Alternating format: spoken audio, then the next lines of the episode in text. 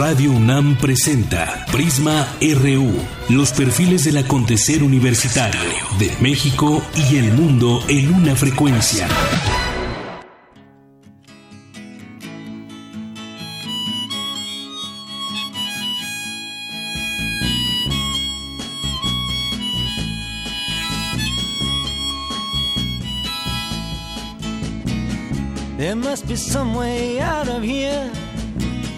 Said the joker to the thief. There's too much confusion. I can't get no relief. Businessmen, they drink my wine. Plowmen dig my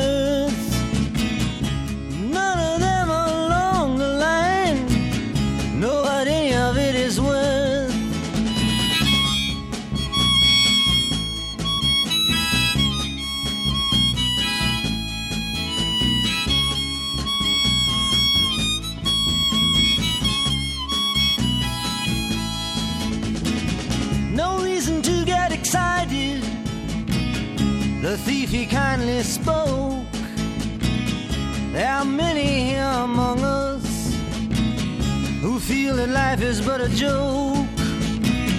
But you and I, we've been through that, and this is not. ¿Qué tal? Muy buenas tardes. Qué bueno que nos acompaña aquí en Prisma RU. Así iniciamos hoy esta emisión de noticias con All Along the Watch Over de Bob Dylan, que pues eh, lo recordamos como músico, cantante, poeta estadounidense, que además recientemente acaba de ganar el Premio Nobel de Literatura. Y esta canción, elección de nuestra producción, se llama así, All Along the Watch Over. princes kept the view while the women came and went outside in the distance a wild cat did growl two riders were approaching the wind began to howl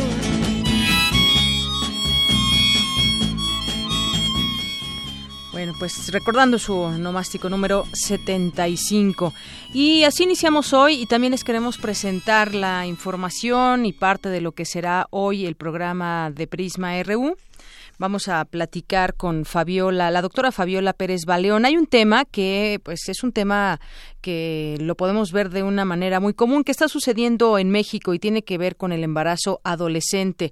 Allá en la Facultad de Trabajo Social, la Escuela Nacional de Trabajo Social, pues encabezará un proyecto que es una encuesta nacional donde pues harán este estudio para comprender los elementos sociales, familiares y personales asociados al embarazo adolescente y de esta manera elaborar propuestas para actuar ante este problema de salud pública en México.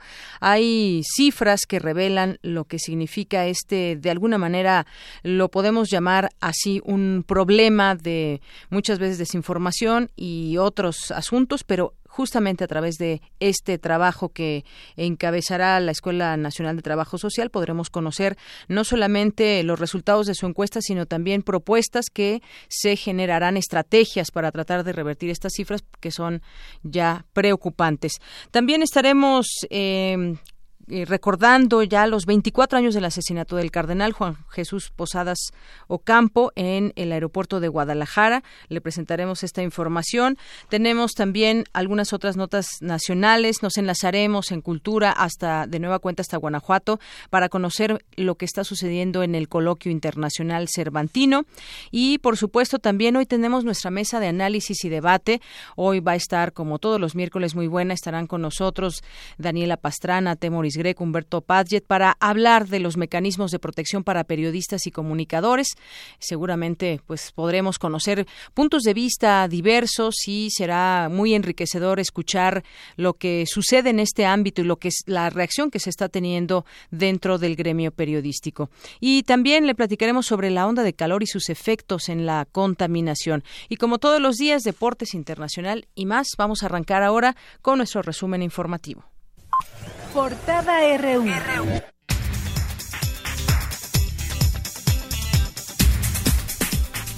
En este día, 24 de mayo, en nuestra portada universitaria, el rector de la UNAM, Enrique Graue, demandó a la Cámara de Diputados que no se presente un nuevo recorte al presupuesto para educación, pues esto implica desaprovechar el talento de la juventud. Les pedimos su comprensión y colaboración como representantes de la nación para que la educación siga un trayecto ascendente. Los meses por venir van a ser muy difíciles. Dicen que son los tiempos políticos, e indudablemente lo son. Pero esto no puede ser el pretexto para limitar el desarrollo de nuestra nación. La educación no puede detener su crecimiento. No puede estar sujeta de cuotas o a, reportes, a recortes presupuestales generalizados. Sin educación, el país no tendrá un futuro cierto. A mí me queda clarísimo. La educación superior requiere de mayores recursos con políticas fundamentadas, consistentes y sostenidas en el tiempo.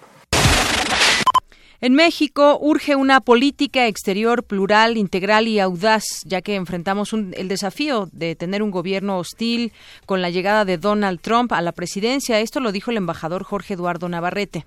El país enfrenta a un gobierno hostil y en consecuencia tiene que ajustar, tiene que repensar y replantear muchos elementos de su política internacional. No con una óptica defensiva, sino con una óptica que aprecie correctamente la situación, que mida sus riesgos, sus oportunidades y que en consecuencia proceda a los ajustes, a los movimientos, abra las nuevas avenidas que necesiten explorarse.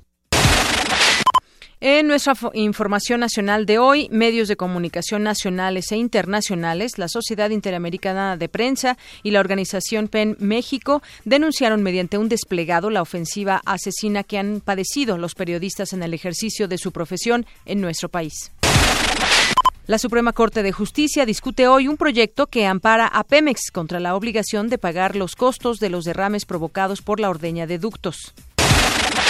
El Instituto Federal de Telecomunicaciones informó que las 178 frecuencias de radio que se concursaron iban a generar una recaudación de casi 1.579 millones de pesos, aunque solo se captaron 783.6 millones. Tras aceptar los avances alcanzados para atender sus peticiones y que otras se encuentran en proceso de solución, el grupo de enfermeras que mantenían huelga de hambre en el Hospital Regional Rafael Pascasio Gamboa, allá en Chiapas, acordó ponerle fin a partir de esta noche. Siendo alcalde de Torreón, Miguel Riquelme, hoy candidato del PRI al gobierno de Coahuila, se benefició con la asignación de obras a empresas creadas con, por allegados con contratos millonarios, denunció el PAN. Por su parte, el Comité Municipal del PRI negó que su candidato a la gubernatura, Miguel Riquelme, haya formado dicha red de corrupción. El presidente de la mesa directiva de la Asamblea Constituyente, Alejandro Encinas, advirtió que el calendario electoral podría ajustarse ante el eventual retraso en la resolución de las impugnaciones. Elí Camacho Goicochea, exalcalde de Coyuya de Catalán, fue asesinado cuando se encontraba dentro de una paletería en el estado de Guerrero, en la región de Tierra Caliente. Una explosión sin control de pirotecnia en el municipio de La Trinitaria, Chiapas, dejó al menos 10 personas heridas. Una falla técnica en la línea de transmisión dejó sin suministro eléctrico a más de 1.7 millones de clientes de los estados de Campeche, Yucatán y Quintana Roo. Este miércoles continúa la fase 1 de contingencia ambiental, de acuerdo con información de la Comisión Ambiental de la Megalópolis. En ese sentido, Ramón Ojeda Mestre, quien diseñó en 1989 el programa Hoy no circula, consideró que la CAME toma decisiones haciendo cálculos políticos electorales. En nuestra portada de Economía y Finanzas, el INEGI informó que en la primera quincena de mayo de este año, el índice nacional de precios al consumidor registró una disminución de 0.34% respecto a la quincena inmediata anterior. La Procuraduría Federal del Consumidor emitió una alerta tras el llamado a revisión que hizo la automotriz Volkswagen en México por posibles fallas en camionetas Audi Q5 modelo 2011 a 2017. Y en Estados Unidos, Ford llamó por su parte, a revisión a 2.418 vehículos de los modelos, de algunos modelos de, de, de esta empresa, un defecto en la soldadura del asiento del conductor que puede romperse en caso de accidente. Chevron, una de las empresas de energía más grandes del mundo, está evaluando la posibilidad de tener presencia en México con sus gasolineras. Hoy en nuestra portada internacional, el Papa Francisco y el presidente estadounidense Donald Trump se reunieron hoy en el Vaticano durante 27 minutos y después procedieron al intercambio de regalos. Y de fotos hay una en especial donde no tiene muy buena cara el Papa Francisco. En más información, la excandidata demócrata Hillary Clinton consideró que la propuesta presupuestaria de Donald Trump alcanza un nivel inimaginable de crueldad por sus duros recortes en programas de asistencia social. Uno de cada tres seres humanos vive expuesto a los terremotos, alrededor de mil millones a las inundaciones y 14, 414 millones cerca de los volcanes más peligrosos, de acuerdo con el Atlas del Planeta Humano de European Commission Joint Research Center. Vamos ahora con un avance en la información internacional que nos tendrá a detalle más adelante Eric Morales. ¿Qué tal, Eric? Buenas tardes. Buenas tardes, Deyanira. Este miércoles, Lenin Moreno se convirtió en el nuevo presidente de Ecuador con la promesa de refundar el socialismo en su país. Además, Taiwán se convirtió en el primer país asiático en permitir los matrimonios entre personas del mismo sexo. Los detalles más adelante. Gracias, Eric. Y nos vamos al avance de la información deportiva con Isaí Morales. ¿Qué tal, Isaí? ¿Qué tal, Deyanira? Muy buenas tardes. Hoy sí vamos a hablar con el coach José Antonio San Martín sobre el triunfo de Pumas Zacatlán en, el, en, el, en la ONEFA. Todos los detalles más adelante. Gracias. Campus RU.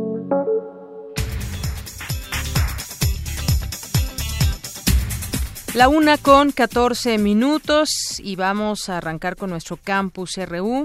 Entre las plantas estudiadas científicamente, el laurel ha sido reconocido por sus propiedades para tratar el sistema nervioso central.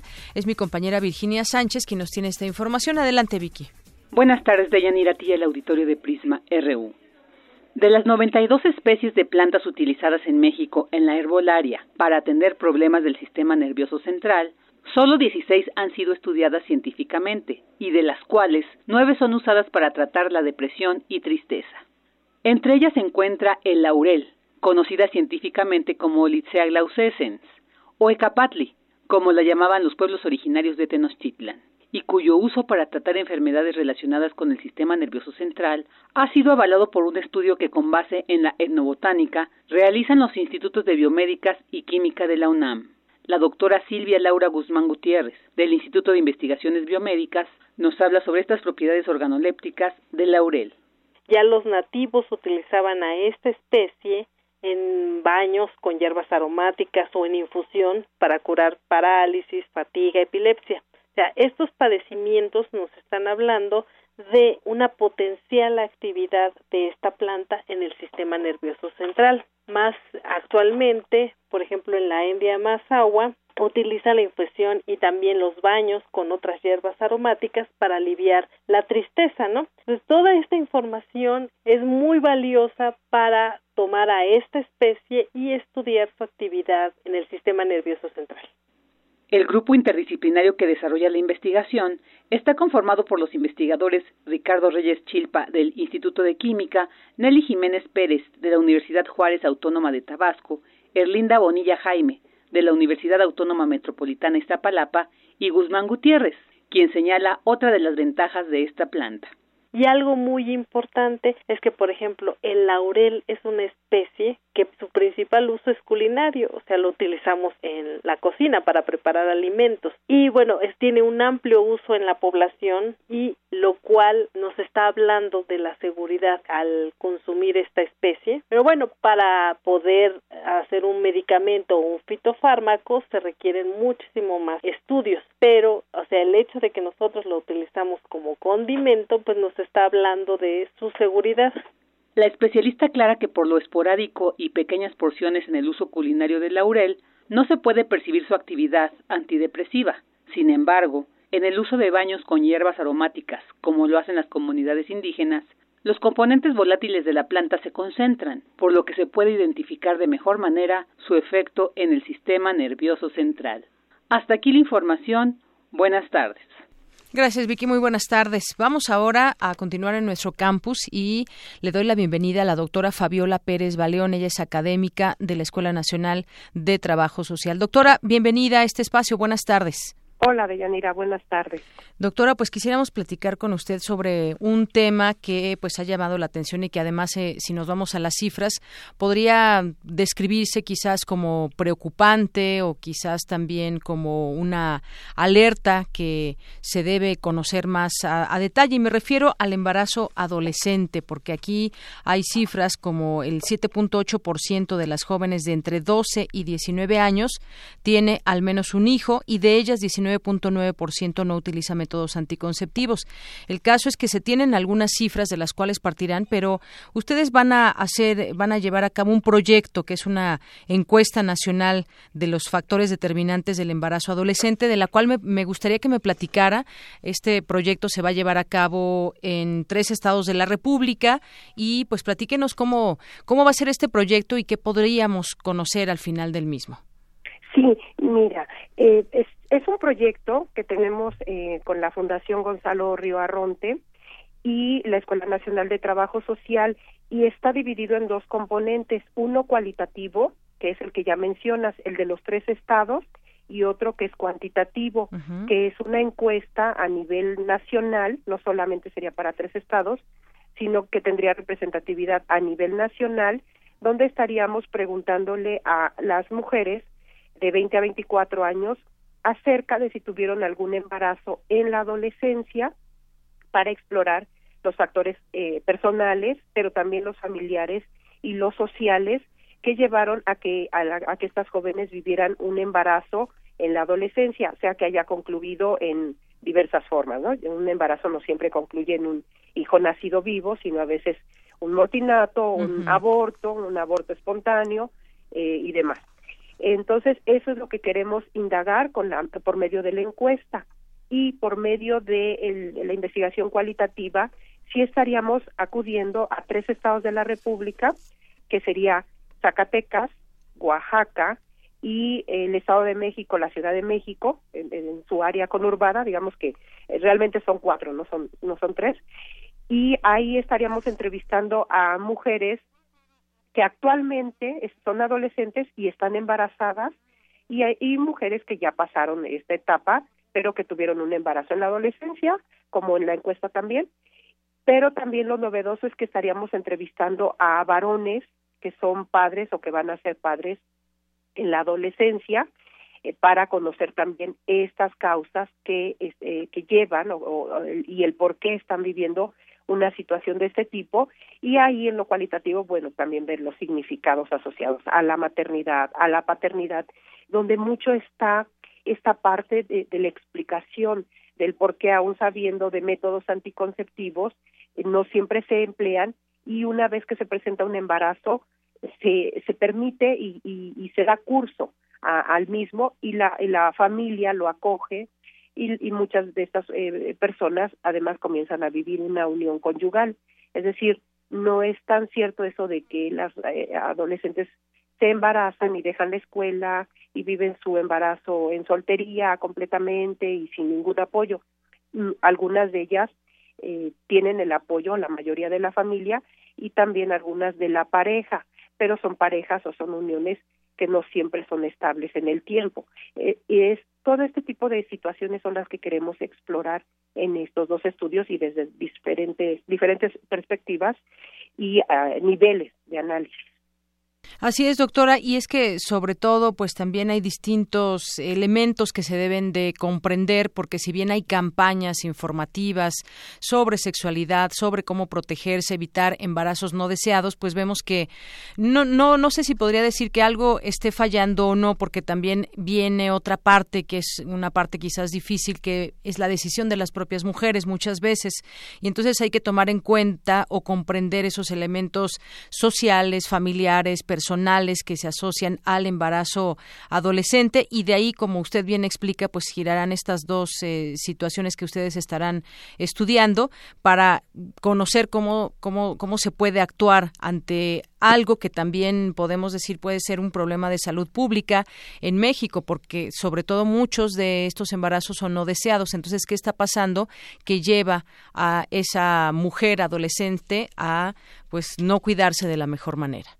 Exacto. Además, eh, tener en cuenta que esta es una situación compartida. Mm, la visión siempre eh, que ha predominado, una visión médica, una visión demográfica, es que esto está asociado a las mujeres, que es un problema de salud pública de las mujeres, pero realmente la, eh, la participación de los varones es muy importante, por eso también estudiar este componente, para que después podamos hacer recomendaciones de política pública que puedan adoptarse a nivel de, de país pero también de los diferentes estados que se puedan adaptar, porque quizá eso pueda ser también uno de los de los errores que, que estuviéramos cometiendo, el pensar a la población adolescente como algo homogéneo, cuando tiene eh, particularidades por género, primero, también por edad, no es lo mismo una joven que se embaraza, una niña realmente que se embaraza entre los 10 y 14 años, a una adolescente que ya está entre los 18 y 19 años, que si bien todavía es adolescente, pero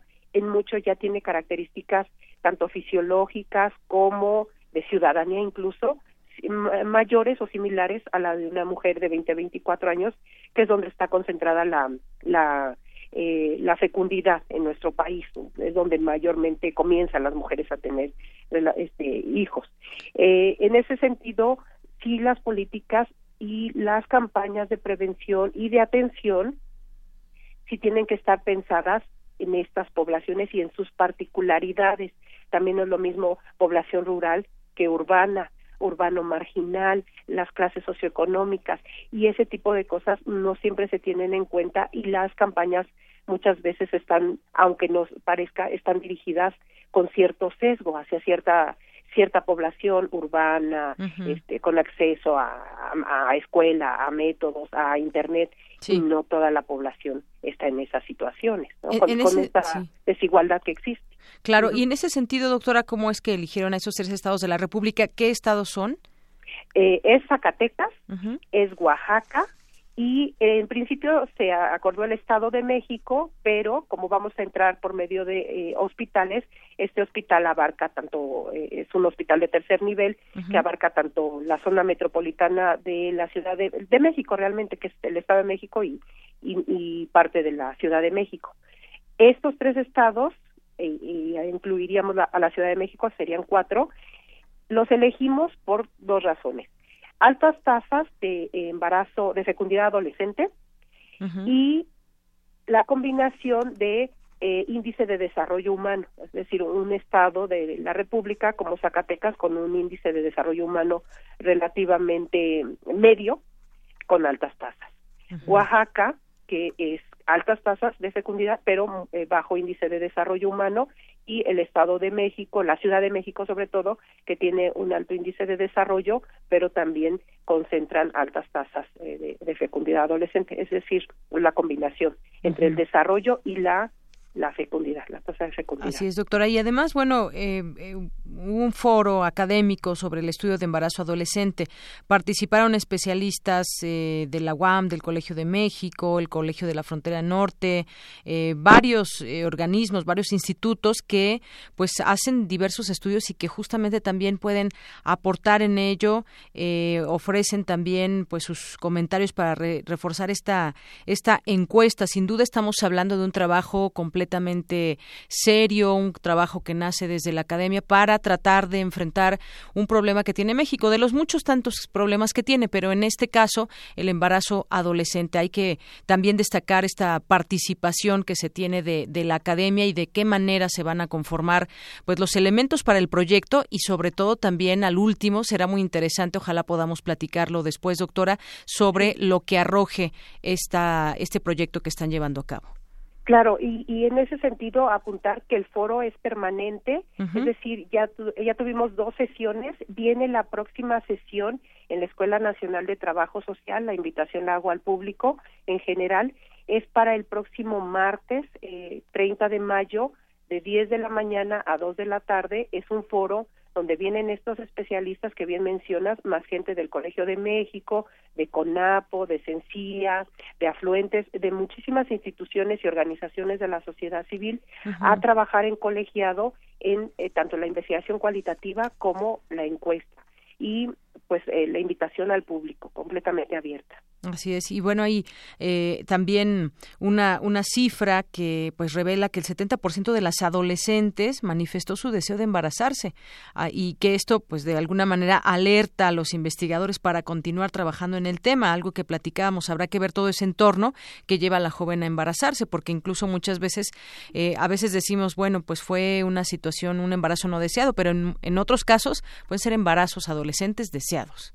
Sí, es aquí una combinación que no solo le pasa a las adolescentes, sino en general a las mujeres, ¿no? De querer, desear, planear, eh, que sea el tiempo eh, y, que se conjuga con eh, la pareja, la reacción de la pareja y o, de la familia, ¿no? De, bueno, él, no quiso, pero nosotros te apoyamos.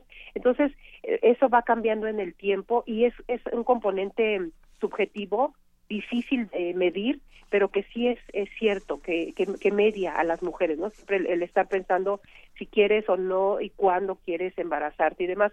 Pero aquí lo que hay que apuntar en todo caso, en este deseo de las adolescentes, es qué opciones tienen, además de del embarazo, para ser personas, para ser reconocidas en su sociedad. Si no tienen opciones a la escuela, de ingresar a la escuela, opciones reales, y de tener un trabajo que les permita vivir decorosamente, ¿qué otra opción queda? Pues la maternidad como una vía de, transición a la adultez, de reconocimiento social y de ingresar a una nueva red de parentesco. Eh, la familia aquí en México es muy importante porque es la que provee muchas de las funciones que el Estado ha dejado de dar.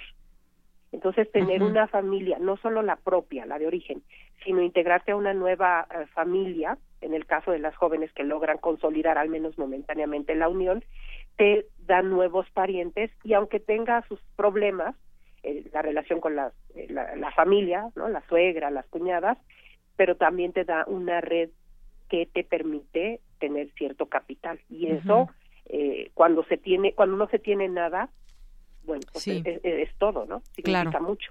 Y, como ese, esto no solamente le pasa a las adolescentes, sino también a mujeres que muchas veces, eh, pues sí, intentan planear, pero a veces, a veces se sale de las manos esa planeación y que son situaciones diferentes. Muchas veces, lo que usted explicaba también al inicio, no es lo mismo una persona más grande, una mujer joven, a una adolescente, porque quizás la joven ya tiene otra perspectiva o quizás está ya incluso en un matrimonio y demás. Son situaciones diferentes, por eso también delimitan la edad del estudio. Sí. Sí, porque, sí, tener mucho cuidado en eso. De repente se dice, bueno, es que el proyecto de vida y la planeación y todo, pero tener en cuenta que cuando, que la mayoría de nuestra población, desafortunadamente las cifras nos dicen que estamos en pobreza, eh, en, en una pobreza, ¿no? Ya eh, se puede medir de distintas formas. Y cuando la, la gente vive en pobreza, vive en una situación eh, de vulnerabilidad por un lado y de poca eh, previsión y planeación del futuro, se va viviendo en la supervivencia, en, en la cotidianeidad. En ese sentido, va sucediendo la vida.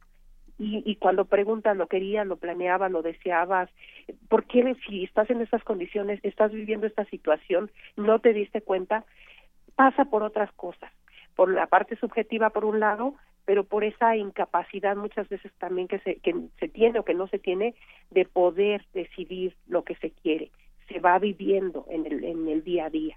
Eso es importante de tenerlo en cuenta para justamente evitar eh, respuestas o críticas hacia las jóvenes donde se les responsabiliza únicamente a ellos o a ellas y no hay una responsabilidad social que nos corresponde a todos de al no acceder al, o al no darles a ellas acceso a la educación a otras opciones de vida de que puedan visualizarse más allá de su realidad y, de su em, eh, cotidianidad, lo que eh, queda para ellas es solamente esto, ¿no? La, la, maternidad. Pero si tuvieran opciones eh, reales, serían otras las condiciones o aún así ellas decidirían tener un hijo pero las condiciones en las que lo tendrían serían más favorables.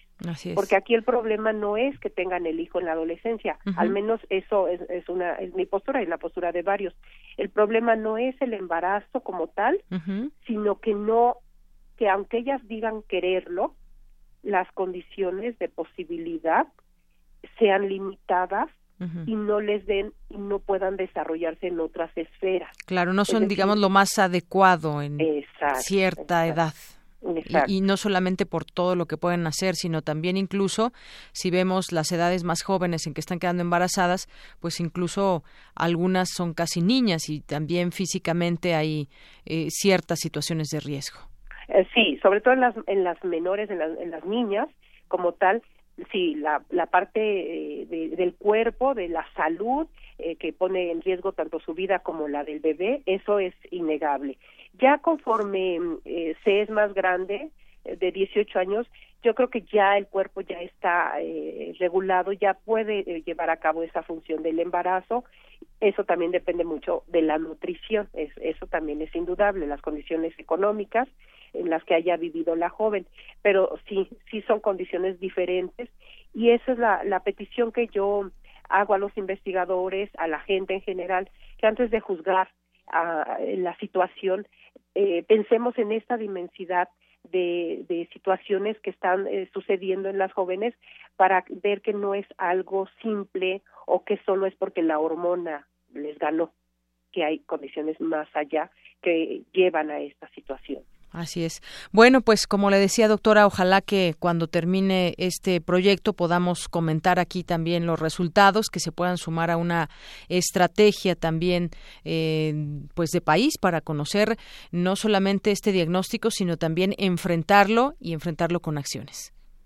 Muy bien, sí, sí, Deyanira, seguimos en contacto y, y esto es a dos años, entonces realmente no es algo que tengamos eh, muy pronto. Eh, vamos a tener este primer año, esperamos tener la, la base de datos de la encuesta y los primeros resultados cualitativos, pero vamos a seguir trabajando el próximo año. Eh, esperamos tener dos libros o un libro por lo menos sobre estos resultados, pero también hacer propuestas de modelos de intervención donde justamente ya se lleve esta información que se que se tenga a a lo práctico, es decir, a la, a, la prevención o a la atención y o a la atención del embarazo adolescente y de la paternidad, que es el otro componente, ¿no? La, la paternidad, maternidad adolescente. Muy bien, pues doctora Fabiola Pérez Valeón, muchas gracias por estar aquí con nosotros y platicarnos de este proyecto enorme, un gran proyecto que se tiene desde la UNAM, desde la Escuela Nacional de Trabajo Social. Sí, muy bien. Gracias, hasta luego. Gracias, hasta luego. Buenas tardes. Eh, la doctora Fabiola es académica de la Escuela Nacional de Trabajo Social y junto con todo este equipo de expertos, pues analizan los motivos, analizarán a lo largo de un gran trabajo que harán de campo, un trabajo amplio en tres estados del país sobre el tema del embarazo adolescente. Vamos a más información. Prisma RU. Programa con visión universitaria para el mundo. Para nosotros, tu opinión es muy importante. Síguenos en Facebook como Prisma RU. Queremos conocer tu opinión. Síguenos en Twitter como arroba PrismaRU. Nacional RU.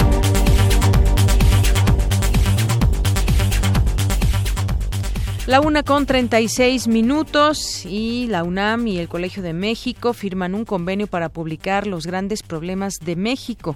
La UNAM y el Colegio de México firman este convenio para publicar la colección Grandes Problemas de México, que a decir de la directora del Colegio de México, Silvia eh, Yorguli Saucedo, cobra importancia rumbo a las elecciones presidenciales de 2018 para ubicar temáticas que deberán ser parte de la agenda pública y en las que la academia debe fijar posicionamientos relevantes. Esta colección estará conformada por estudios sobre los desafíos económicos, políticos, demográficos, urbanos, ambientales, sociales, culturales y educativos del país, acompañados de propuestas de solución, según se informó también a través, eh, pues a través de estas dos instituciones. Pues sin duda importante porque como aquí se dice muy bien, pues eh, problemas o agenda, una agenda pública en las que la academia puede fijar o debe fijar posicionamientos relevantes. Todo el conocimiento que se genera en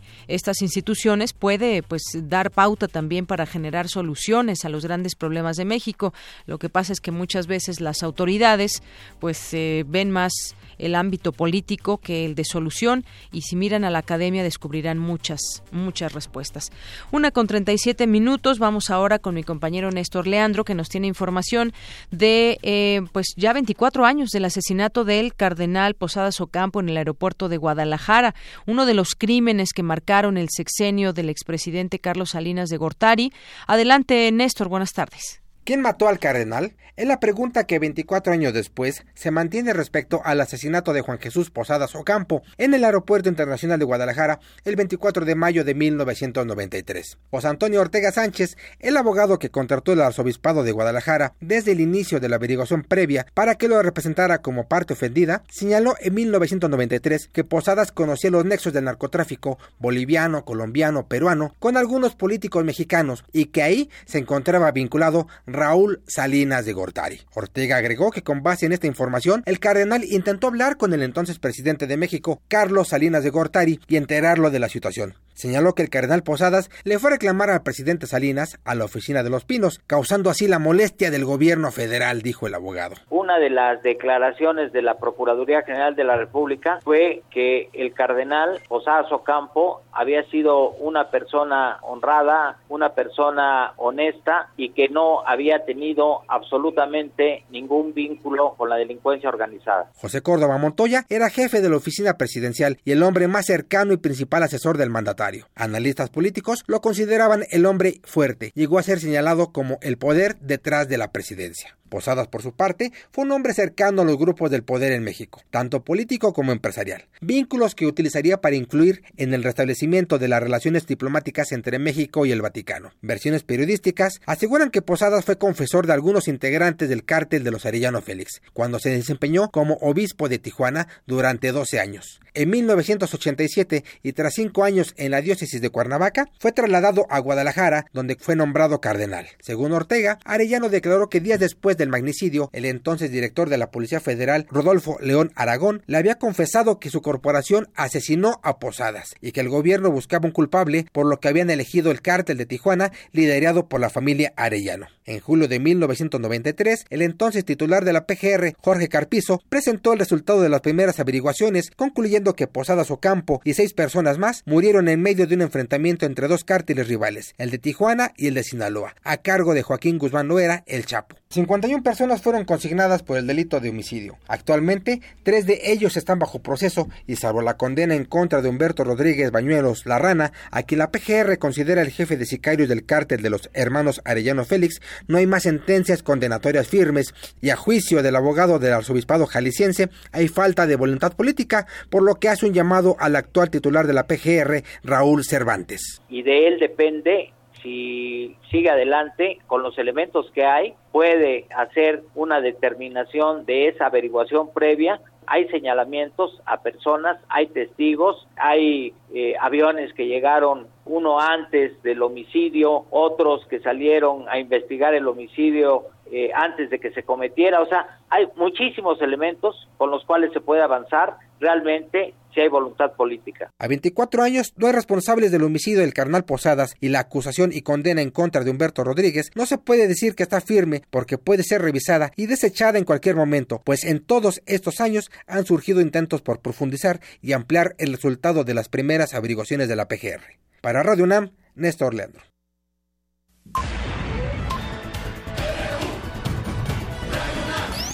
Prisma RU.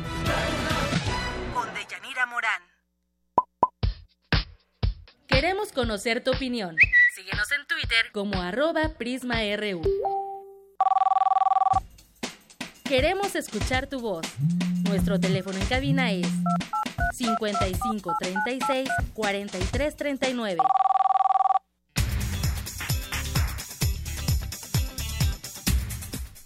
Bien, continuamos aquí en Prisma RU, es la una con 42 minutos y nos visita aquí en la cabina Mike Sandoval, que nos va a platicar sobre pues una de, la, una de las expresiones del arte entre muchas que hay, que es el dibujo y específicamente pues nos va a platicar qué es Drink and Draw. Antes que otra cosa te doy la bienvenida, Mike. Buenas tardes. Hola, buenas tardes, ¿cómo estás? Muy bien, pues cuéntanos eh, qué es lo que nos quieres platicar, compartir con el auditorio. Pues mira, eh, yo vengo a invitar a tu auditorio a un evento que realizamos mensualmente. Se llama, como bien dices, Drink and Draw y es un eh, es una fiesta, es una celebración.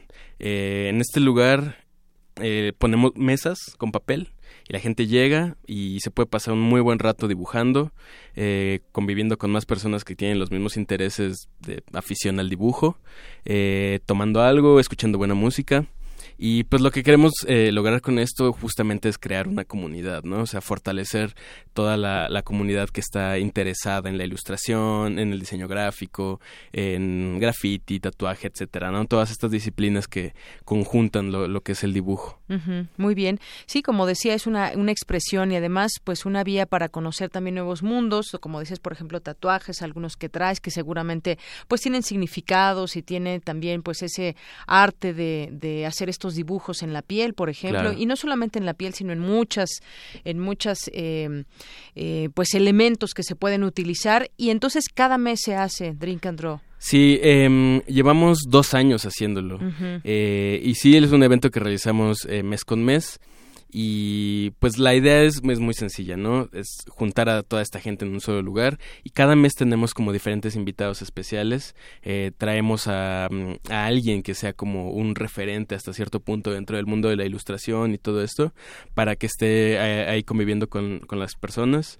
Y pues nada, eh, eh específicamente hoy te, te, quiero invitar a ti y a todo tu auditorio a, a nuestro segundo aniversario. Eh, es este viernes 26 en Doméstico, que es un lugar que está en la colonia Condesa, Nuevo León 80, y vamos a tener ahí eh, desde las 6 de la tarde diferentes actividades y bueno, para los que ya lo conocen, pues más de, de esto, ¿no? De esta, eh, esta celebración que, que, siempre hacemos, ¿no? La gente va a poder llegar, va a estar conviviendo con más personas que les guste lo mismo y pues tenemos ahí varias sorpresas que no puedo revelar mucho, pero bueno, una de las sorpresas más grandes que ya sabe la gente es que traemos de Estados Unidos a una artista, ilustradora, muralista muy muy importante, muy muy buena que se llama Lauren Y.S.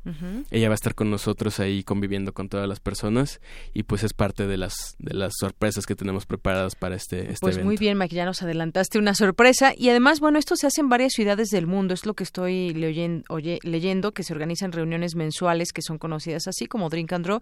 Se une, es un movimiento entonces que se lleva a cabo en otros países también. Claro, esta idea surge en Nueva York, ¿no? Son como unos clubes de dibujo bastante eh, íntimos, bastante eh, pues locales, ¿no? Entre en varias ciudades del mundo y pues lo que nosotros hicimos fue adaptarlo a nuestro contexto, a nuestra realidad, ¿no? Esto surge porque yo me reunía con algunos amigos en un bar en la colonia Roma y de repente nos dimos cuenta que estaba muy chido y que era como el tipo de eventos y el tipo de foros que estábamos buscando, ¿no? Yo soy ilustrador de profesión, entonces eh, pues justo es el tipo de cosas que me gustaría que hubiera más en la ciudad y lo que hicimos fue empezar a organizarnos un poquito mejor, le dimos forma, eh, abrimos eh, todas las redes sociales que están como a la mano y empezamos a invitar más y más gente y ahorita pues con mucho orgullo te puedo decir que es un evento que, que reúne a muchísimas personas. Un evento grande. Que, sí, sí, sí. Me imagino que el primer, la primera vez que lo hicieron, pues fue,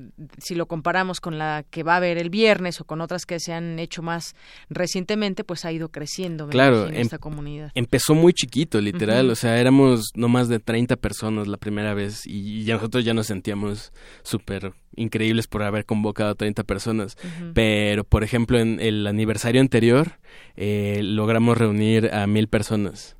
Mil personas en un solo lugar. Digo, no al mismo tiempo, sino como en rotación a lo largo de la noche.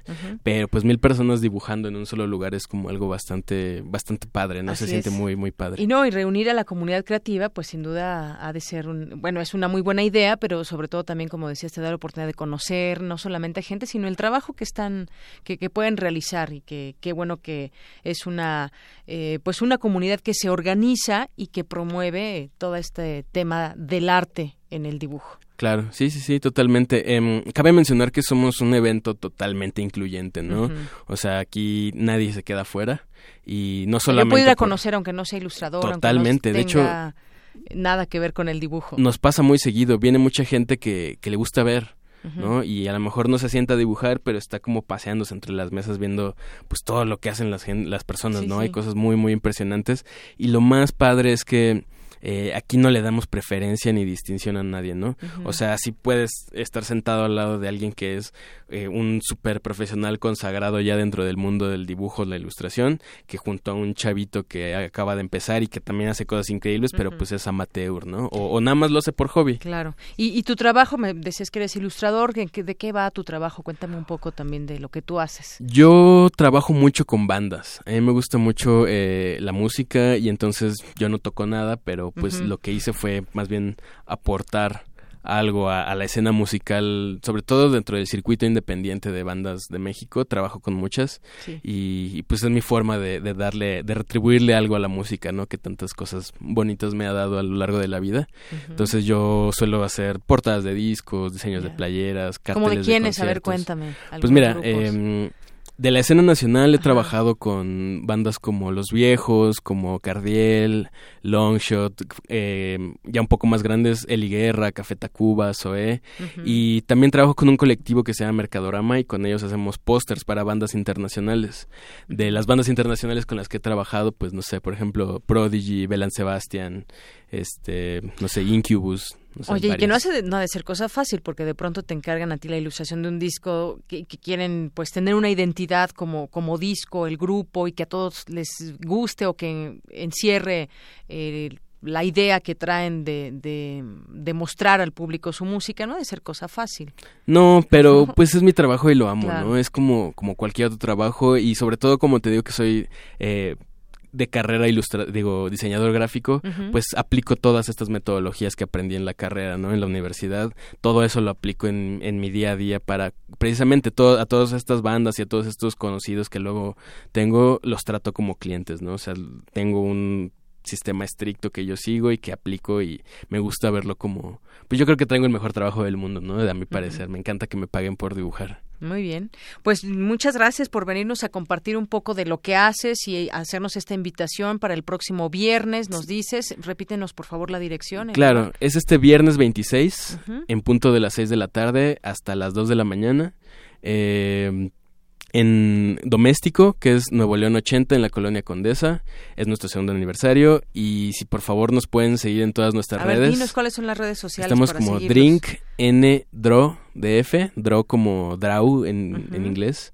Drink N Draw DF. Y estamos en, con esas redes en Twitter, Instagram y Facebook. Muy bien, pues ahorita lo seguimos y compartimos esta, eh, esta invitación en nuestras redes sociales. Muchísimas gracias. Bueno, pues Mike Sandoval, muchas gracias a ti. Gracias a ustedes por darnos el espacio. Hasta luego. Hasta luego.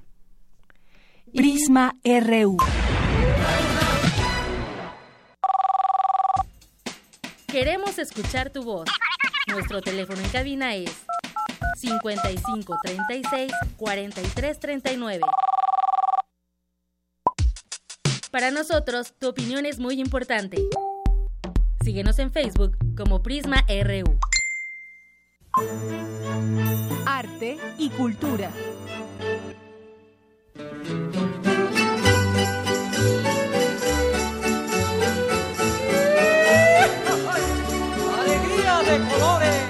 Pues de colores nos vamos hasta Guanajuato con Tamara Quirós, que allá está muy pendiente del coloquio internacional cervantino. Cuéntanos, Tamara, bienvenida, buenas tardes. Deyanira, muy buenas tardes. Oye, qué buen ritmo. Traen traen ahí la fiesta también ustedes. Sí, aquí está la fiesta, la fiesta cervantina, Tamara. Deyanira, los saludo con mucho gusto desde el campus Guanajuato, un espacio nuevo inaugurado en 2008 y el más extenso en población de los cuatro que conforman la Universidad de Guanajuato. Desde los espacios magnos de esta entidad académica, eh, les adelantaba que una de las conferencias magistrales más relevantes del coloquio Cervantino Internacional la encabezó Cristian Duverger. De Yanira les cuento. La presencia del doctor por la Universidad de París es fundamental para esta edición, cuyo título son Los antecedentes cortesianos en Cervantes, debido a la hipótesis que el autor de El Quijote debió haber tenido contacto con las cartas de relación que Cortés dirigió al emperador Carlos V y en las que describía su viaje a México el doctor Duverger, quien sustenta su tesis sobre el posible cambio de autoría en la historia verdadera de la conquista de la Nueva España, definió al conquistador Hernán Cortés como un hombre de pensamiento moderno que pasó por diversas adversidades y que además tomaba el mestizaje como último fin para su conquista. También mencionó que la comunidad científica se inclina hacia una justa apreciación de la originalidad de Cortés, partiendo de la idea del conquistador de que el mestizaje es una práctica cultural que apunta a fusionar creencias, ritos, organizaciones sociales y presentaciones del mundo. La lengua de Cortés es innegablemente una lengua sabia. Solo quisiera aquí retomar uno de los aspectos más originales del estilo cortesiano, su carácter mestizo. En primera línea están, por supuesto, los préstamos lexicales del taino y del náhuatl. Cortés se enfrentó a varios obstáculos durante la puesta en marcha de su proyecto. Uno de los más arduos en resolver fue la existencia de la poligamia de los dirigentes mexicanos. La poligamia no era una institución de simple comodidad. Como las tierras pertenecían a las mujeres, el señor necesitaba de una alianza con una mujer para poseer la tierra que ésta representaba el mestizaje y bueno todo todo esta este coloquio lleno de historia de Yanira, el eje temático de ayer giró en torno a los archivos del cronista de Indias, Bernal Díaz del Castillo, y en esta segunda jornada de actividades eh, que refieren al papel que desempeñó el colonizador de América, el tema central es la crónica del historiador Francisco López de Gómara, que, cuya obra maestra es la historia de las Indias y conquista de México, redactada con datos suministrados por Cortés. Auditorio de Yanira, con este autor el coloquio da un giro por ser la tercera de las grandes crónicas generales que se publicó tardíamente y fue prohibida en el año de 1553. Hace unas horas, en la conferencia magistral Historia de la Conquista de México, a cargo del doctor Cal Kohut, profesor emérito de la Universidad de Eichstätt, Alemania, y titular de la cátedra de Guillermo y Alejandro de Humboldt en el Colegio de México y en la UNAM, se analizó la crítica análoga de la historia verdadera de una forma modificada en la que él, lo menciona, Duverger desvalúa eh, la crónica de Cómara en comparación con Bernal Díaz, escribiendo que Cortés habría utilizado a Gómara como una pluma oficial que redactara la contraparte de la llamada historia verdadera. Escuchamos al doctor Cojut. La obra de Gómara fue desde el comienzo el blanco de la crítica, siendo la más tajante la de Bartolomé de las Casas, quien reprochó al cronista de escribir sobre eventos que no había visto ni vivido y de eh, reproducir sencillamente el dictado del conquistador. Por eso su obra se consideró como un elogio inadecuado del em, extremeño y una disculpa de las violencias de los españoles. Conociendo su estilo frío y límpido, Cortés le hubiera inducido a renunciar a poner en escena, reduciéndose a actos, fechas, lugares, cifras, nombres. De Yanira, así las cosas desde esta ciudad minera considerada patrimonio cultural de la humanidad, una ciudad con mucha historia y cultura, como ya lo vimos en palabras de dos grandes cervantistas que se dan cita el día de hoy en este coloquio cervantino internacional. También, eh, Mm, Deyanira, sí. les adelanto que mañana les platicaré de las exposiciones temporales inauguradas en el marco de esta edición número 27 y también de las obras de teatro y un poco más de lo que sucede en esta ciudad que te envuelve con tanta belleza. Muy bien, Tamara, pues estaremos atentos a tu reporte. Por lo pronto, pues ahí está lo que ha sucedido en este parte de lo que ha sucedido es- este día en el coloquio y muchas cosas todavía que faltan. Faltan dos días de actividades, ya nos tendrás toda la información. Por lo pronto, muchas gracias y seguir disfrutando de esa ciudad es tu misión también. Gracias, Deyanira, me despido. También les mando ahí un abrazo a todos nuestros amigos de Prisma RU, todos los que nos acompañan eh, esta tarde, a ti, a- y a- al señor de los controles, al de los teléfonos, también a- al, al señor productor que, que anda también por ahí. Aquí anda, aquí te lo saludamos, ya te está escuchando. Gracias, Tamara, hasta mañana. Hasta mañana, que tengan una excelente tarde. Muy buenas tardes. Y bueno, pues continuamos con algunas otras cosas. Prisma RU. Queremos conocer tu opinión. Síguenos en Twitter como arroba PrismaRU. Bien, pues continuamos aquí en Prisma RU, una con 57 minutos. Ya en unos momentos más ya están llegando nuestros invitados a esta mesa de análisis y debate que todo, lo- todos los miércoles tenemos y que hoy estaremos platicando con periodistas sobre periodismo y sobre analizando un poco también estas medidas para la protección del ejercicio periodístico, lo que dijo recientemente el presidente y cómo se está, qué- qué- cómo se está organizando el gremio, cómo lo está enfrentando. Hoy se dio a conocer un, un desplegado donde distintos medios dicen ya basta a la violencia contra periodistas, medios de comunicación nacionales e internacionales, así como eh, el Grupo de Diarios América, la Sociedad Interamericana de Prensa, la CIP y la organización PEN México que denuncian la ofensiva asesina que ha padecido, han padecido los periodistas mexicanos en el ejercicio de investigar y difundir las actividades de la criminalidad, especialmente la generada por la narcodelincuencia en México.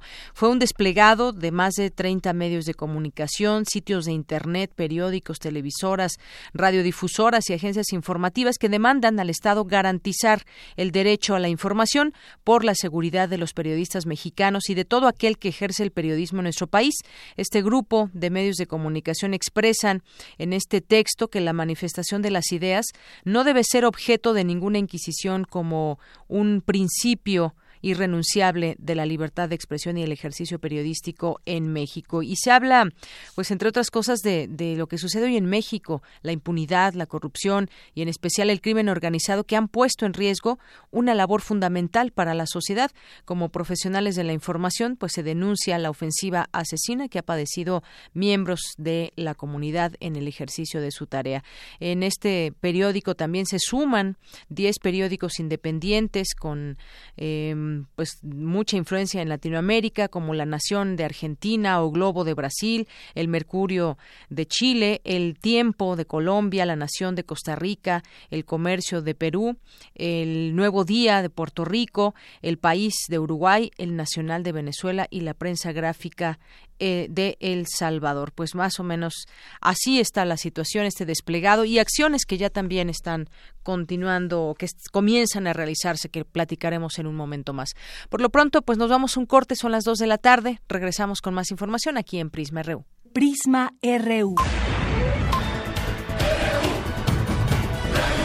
Un programa con visión universitaria para el mundo. Para nosotros, tu opinión es muy importante. Síguenos en Facebook como Prisma RU. ¿Ilustras o te encanta dibujar? Participa en el quinto concurso de retrato Autores UNAM. Saca el artista que llevas dentro y retrata a un autor publicado por la UNAM. Consulta las bases, premios y autores participantes en www.libros.unam.mx diagonal Autores UNAM. Invita a Cultura UNAM a través de la Dirección General de Publicaciones y Fomento Editorial.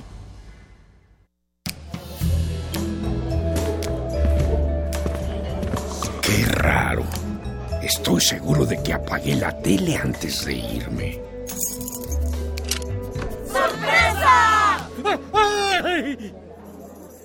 ¿Qué no era esta la casa de Susie? Cuando no actualizas tu domicilio ni corriges tus datos personales, las cosas no salen como esperas. No lo dejes para el último. Actualiza o corrige tus datos y participa. Instituto Nacional Electoral, INE. Fue el símbolo de la Guerra Fría y miles trataron de atravesarlo. Duró 28 años y cayó tan repentinamente como se erigió. Te invitamos a que asistas al Cineclub Radio Cinema 28 años sin el muro de Berlín. Los miércoles de mayo, 6 de la tarde. Sala Julián Carrillo de Radio UNAM. Consulta cartelera en www.radiounam.unam.mx o comunícate al 5623-3271. Entrada libre. El Museo Nacional de Arte exhibe la muestra Melancolía, integrada por 130 piezas de 80 artistas mexicanos, novohispanos, modernos y contemporáneos, que aluden al complejo sentimiento de la melancolía con obras de Diego Rivera, Germán Gedovius, David Alfaro Siqueiros, Manuel Rodríguez Lozano, Arturo Rivera, Julio Ruelas, Rufino Tamayo y Cristóbal de Villalpando, entre otros. El Museo Nacional de Arte se ubica en la calle de Tacuba número 8, Centro Histórico de la Ciudad de México. En la próspera tierra de XEUN, los sonidos conviven pacíficamente en un utópico flujo de ideas. Hasta que sus transmisiones son amenazadas por el silencio. Radio UNAM te invita a celebrar su 80 aniversario con el radioteatro XEUN, Viaje Mágico y Radiofónico. Miércoles 14 de junio, 5 de la tarde Sala Julián Carrillo de Radio UNAM. Adolfo Prieto 133, Colonia del Valle. Entrada libre. El cupo es limitado. El cuadrante espera por ti. Radio UNAM.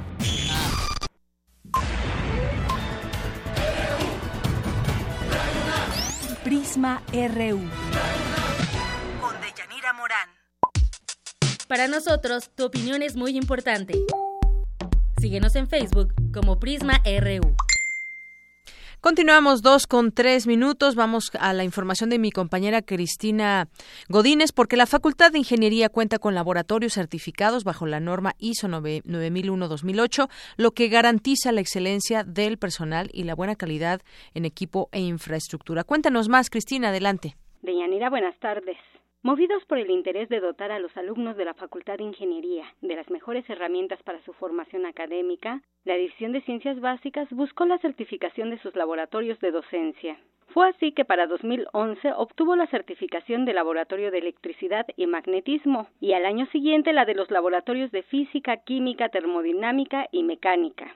Nayeli Manzanares, coordinadora del Sistema de Gestión de Calidad, nos dice en qué consistió la certificación. Una certificación es un reconocimiento que emite una unidad certificadora cuando se da cumplimiento a una norma. En este caso es la norma ISO 9001-2008 y los laboratorios que están certificados son cinco en la División de Ciencias Básicas. Cobra particular relevancia porque es una división que es base para todas las ingenierías que se dan aquí en la facultad y entonces todos los alumnos realmente tienen que pasar por al menos uno de estos cinco laboratorios certificados. Más o menos se da un servicio a cuatro mil alumnos al semestre, ¿no? Cuatro mil alumnos asignatura, es decir, algún alumno pues puede llevar dos asignaturas en un mismo semestre. Entonces realmente tiene mucho impacto en la población de la Facultad de Ingeniería porque por aquí pasan seguro todos. Para cumplir con la norma ISO 9001-2008, el proceso debe renovarse cada tres años. Así, los laboratorios son evaluados y sometidos a los controles de calidad. Bueno, estas certificaciones, una vez que se obtiene, se tiene una vigilancia anual son dos vigilancias anuales y a la tercera se vuelve a recertificar los laboratorios. En el caso de la División de Ciencias Básicas es su segunda recertificación, es decir, ya tenemos seis años certificados bajo esta norma. Pues definitivamente en la Facultad de Ingeniería ha sido una punta de lanza porque ya hay otros tres tres divisiones que cuentan con certificación. Tenemos los laboratorios de computación salas A y B, tenemos el laboratorio de automatización industrial y recientemente certificamos el laboratorio de hidráulica. Entonces, lo que pretendemos en la Facultad de Ingeniería pues es unificar este sistema de gestión y ahora este año obtener la certificación bajo la nueva norma que es la ISO 9001-2015. Para las prácticas de los estudiantes, la certificación garantiza la buena calidad en los equipos, la infraestructura y da certeza sobre el desempeño de los profesores.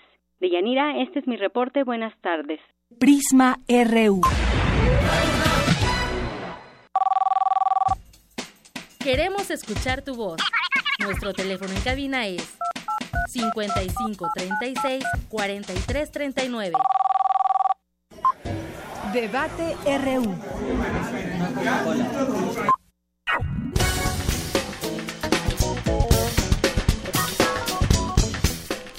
Bien, pues todos los miércoles aquí en Radio UNAM, en el programa de Prisma RU, tenemos, armamos una mesa de análisis, de debate sobre algunos temas que pues van marcando agenda y que de los cuales creemos, consideramos que se debe discutir ampliamente. Y en este caso, el día de hoy elegimos el tema de los mecanismos de protección para periodistas y comunicadores eh, sobre los recientes y bueno, ya haciendo una, un recuento en 2007 de los periodistas que han sido atacados, asesinados, amenazados, retenidos y demás, pues creo que es un buen momento también, desde que, bueno, no solamente ahora, desde hace mucho tiempo hay una fiscalía y hay algunos elementos que se pueden considerar para, para tratar de revertir estas cifras. Pero hoy vamos a platicar y me da muchísimo gusto que hayan venido hasta aquí a nuestro, a nuestro estudio de Radio UNAM a Daniela Pastrana. Ella es periodista especializada en derechos humanos. Ella es coordinadora de investigación y proyectos de periodistas de a pie, que es una organización de periodistas en activo que busca elevar la calidad del periodismo en México, fundada en 2007. Bienvenida, Daniela. Y muchas gracias por la invitación. También está con nosotros Temoris Greco, es periodista independiente, escritor, es integrante de la Asociación Civil Ojos de Perro contra la Impunidad, que reúne comunicadores con el objetivo de colaborar en la construcción de un país en el que se respeten los derechos de los individuos, comunidades y grupos sociales. Temoris, gracias por venir. No, pues gracias otra vez por traerme.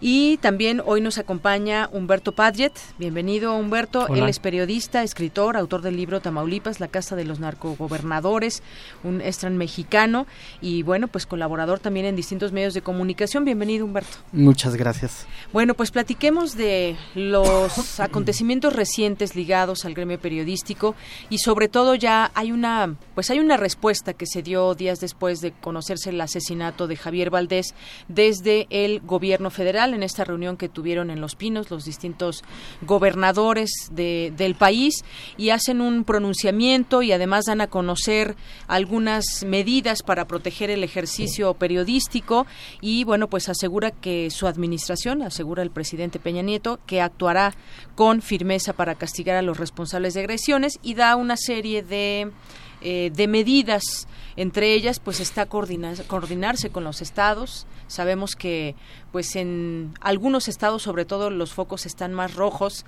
que en otros para la labor del, periodista. Qué opinan de primera mano eh, de entrada para ir entrando en este análisis de estas medidas que da a conocer el, presidente junto con la CONAGO no sé quién quiere empezar. Temoris bueno, yo, creo que son, o sea, es es, es decepcionante, ¿no? Es eh, desde por, por, donde tú lo quieras ver.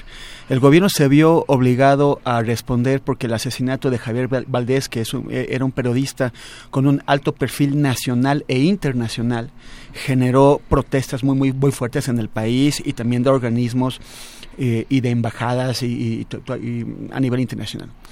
Entonces, eh, se vieron forzados. Ellos, e, ellos normalmente esconden la cabeza como avestruces, ¿no? Pero en ese, en ese caso se vieron forzados a salir con algo, y hicieron mucha pompa, lo anunciaron con por todo lo alto, trajeron gobernadores, trajeron embajadores, trajeron funcionarios públicos. Y, y finalmente lo que el presidente hizo fue prometer lo que ya había sido prometido en varias ocasiones antes, ¿no? O sea, ya existía una fiscalía especializada para la atención de delitos contra la libertad de prensa y lo que dice es ahora e, es, esta, esta fiscalía que había sido prometida en, el, en, el, pasado para resolver ese problema dice ahora sí la vamos a poner a funcionar cuando en realidad han pasado casi cinco años desde su gobierno sin que esa funcione.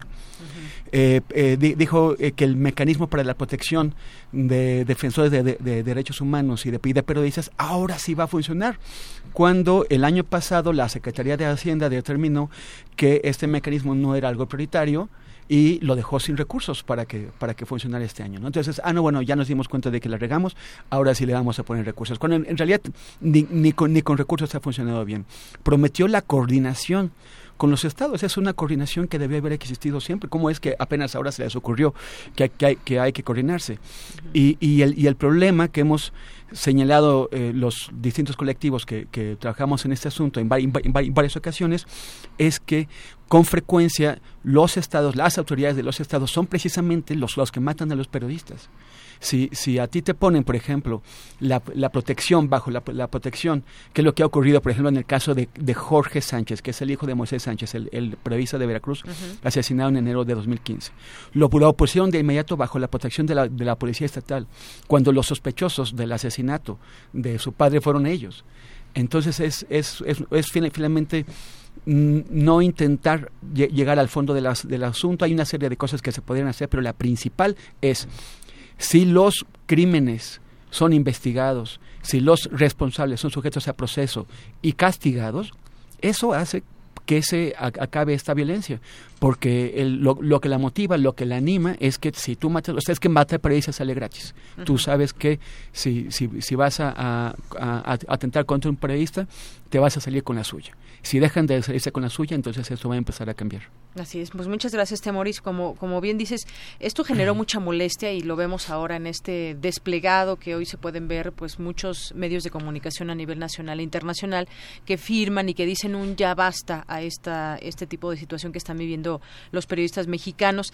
Sí, justamente ya existía una, una fiscalía y cómo es que ahora sí va a funcionar o eso esperamos que, que funcione también y que también decía por ahí algún periodista también en todas estas medidas y demás hay que invitar también a los periodistas que son los que están trabajando sobre todo que tienen coberturas de alto riesgo así podríamos decirlas de alguna manera y bueno pues yo quisiera ahora que también pasemos con Daniela Pastrana que nos des tu punto de vista sobre lo que está sucediendo también cómo estamos reaccionando los eh, los periodistas y sobre todo los que están en riesgo en, en muchos lugares Sí, muchas gracias. Mira, lo primero que hay que decir, o lo que creo que primero tenemos que decir, es que efectivamente eh, muchas de las reacciones están llegando muy tarde. Nosotros decimos, están llegando 105 periodistas asesinados tarde, 34 en esta administración.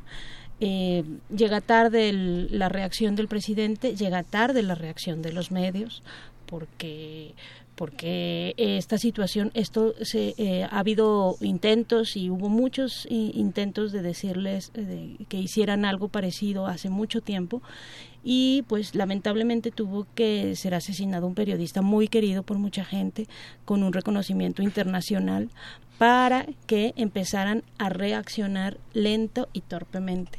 Digo torpemente porque las autoridades no han permitido, el gobierno federal no ha permitido, por ejemplo, que vengan los relatores de libertad de expresión de la ONU y de la OEA. Eh, que es una cosa que se ha solicitado. La última vez que vinieron en una visita conjunta fue en 2010, cuando fue esta marcha de los queremos vivos y que es cuando muchos empezamos a trabajar el tema de libertad de expresión en México porque veíamos justo que ya era una situación escandalosa. Eh, a pesar de eso, yo creo que pues finalmente hay que celebrar que haya reacciones que haya reacciones de la sociedad civil, que haya reacciones de sectores que nunca habían reaccionado, como los dueños de los medios.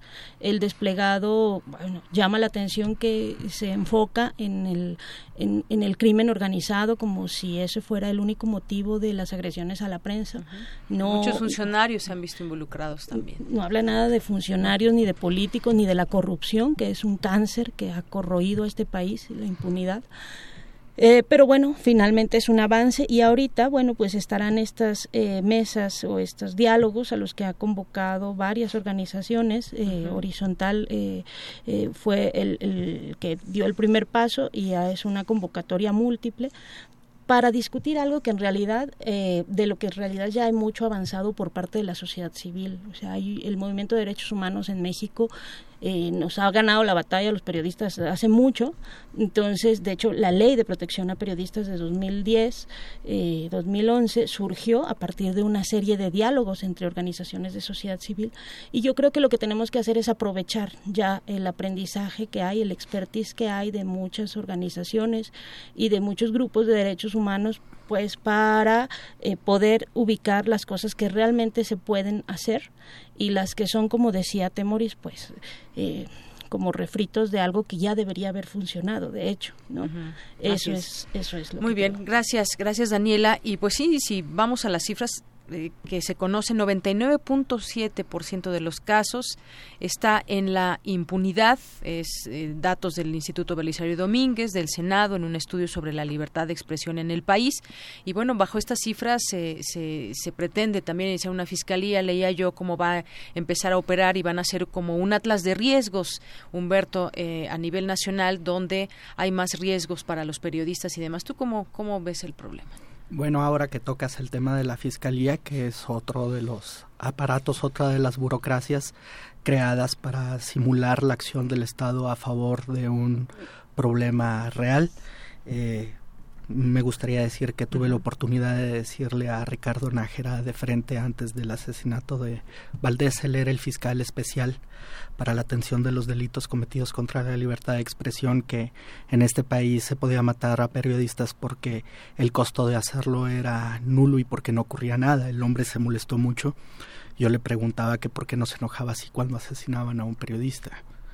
Eh, se enojó más se enojó más, pero esa es la reacción. Ricardo Nájera llegó ahí no porque el gobierno mexicano tuviera la intención de resolver nada, sino de tener en posición a un político apagafuegos en un sistema que está diseñado para que se esté incendiando eventualmente porque está disfuncionando a él le toca ir con el extintor, pero jamás ir a los problemas de fondo por los que se llega a esta situación. El asesinato de Valdés y de los otros compañeros ocurre también en un, en un muy mal momento. No solo hay una altísima impunidad en lo que hace a los asesinatos de periodistas, sino en lo que hace a los asesinatos de los defensores de los derechos humanos, de líderes indígenas, acaban de asesinar a un líder huichol, de políticos que hacen un trabajo en territorio honesto, valiente, con muchas desventajas. Pues es un país de la impunidad. También ocurre en, en un país que es el de la indiferencia. Los periodistas estamos enojados, los defensores de los derechos humanos, pero lo cierto es de que eh, los ciudadanos, las personas a calle difícilmente están saliendo a inconformarse. O tú le preguntas a una señora en el mercado qué le parece el asesinato de Javier Valdés y lo que tiene en la mente es que está comprando la mitad de carne de la que compraba hace 15 años para darle de comer al doble de personas, ¿no? es, es también un, un problema desafortunado ese y ocurre en un momento en el que, bueno, no es un momento que lo haga distinto, siempre ha sido así. El gremio periodístico mexicano está balcanizado, ¿qué digo balcanizado? Está, este, está segmentado en pandillas que viven en un eterno en una eterna confrontación, ¿no?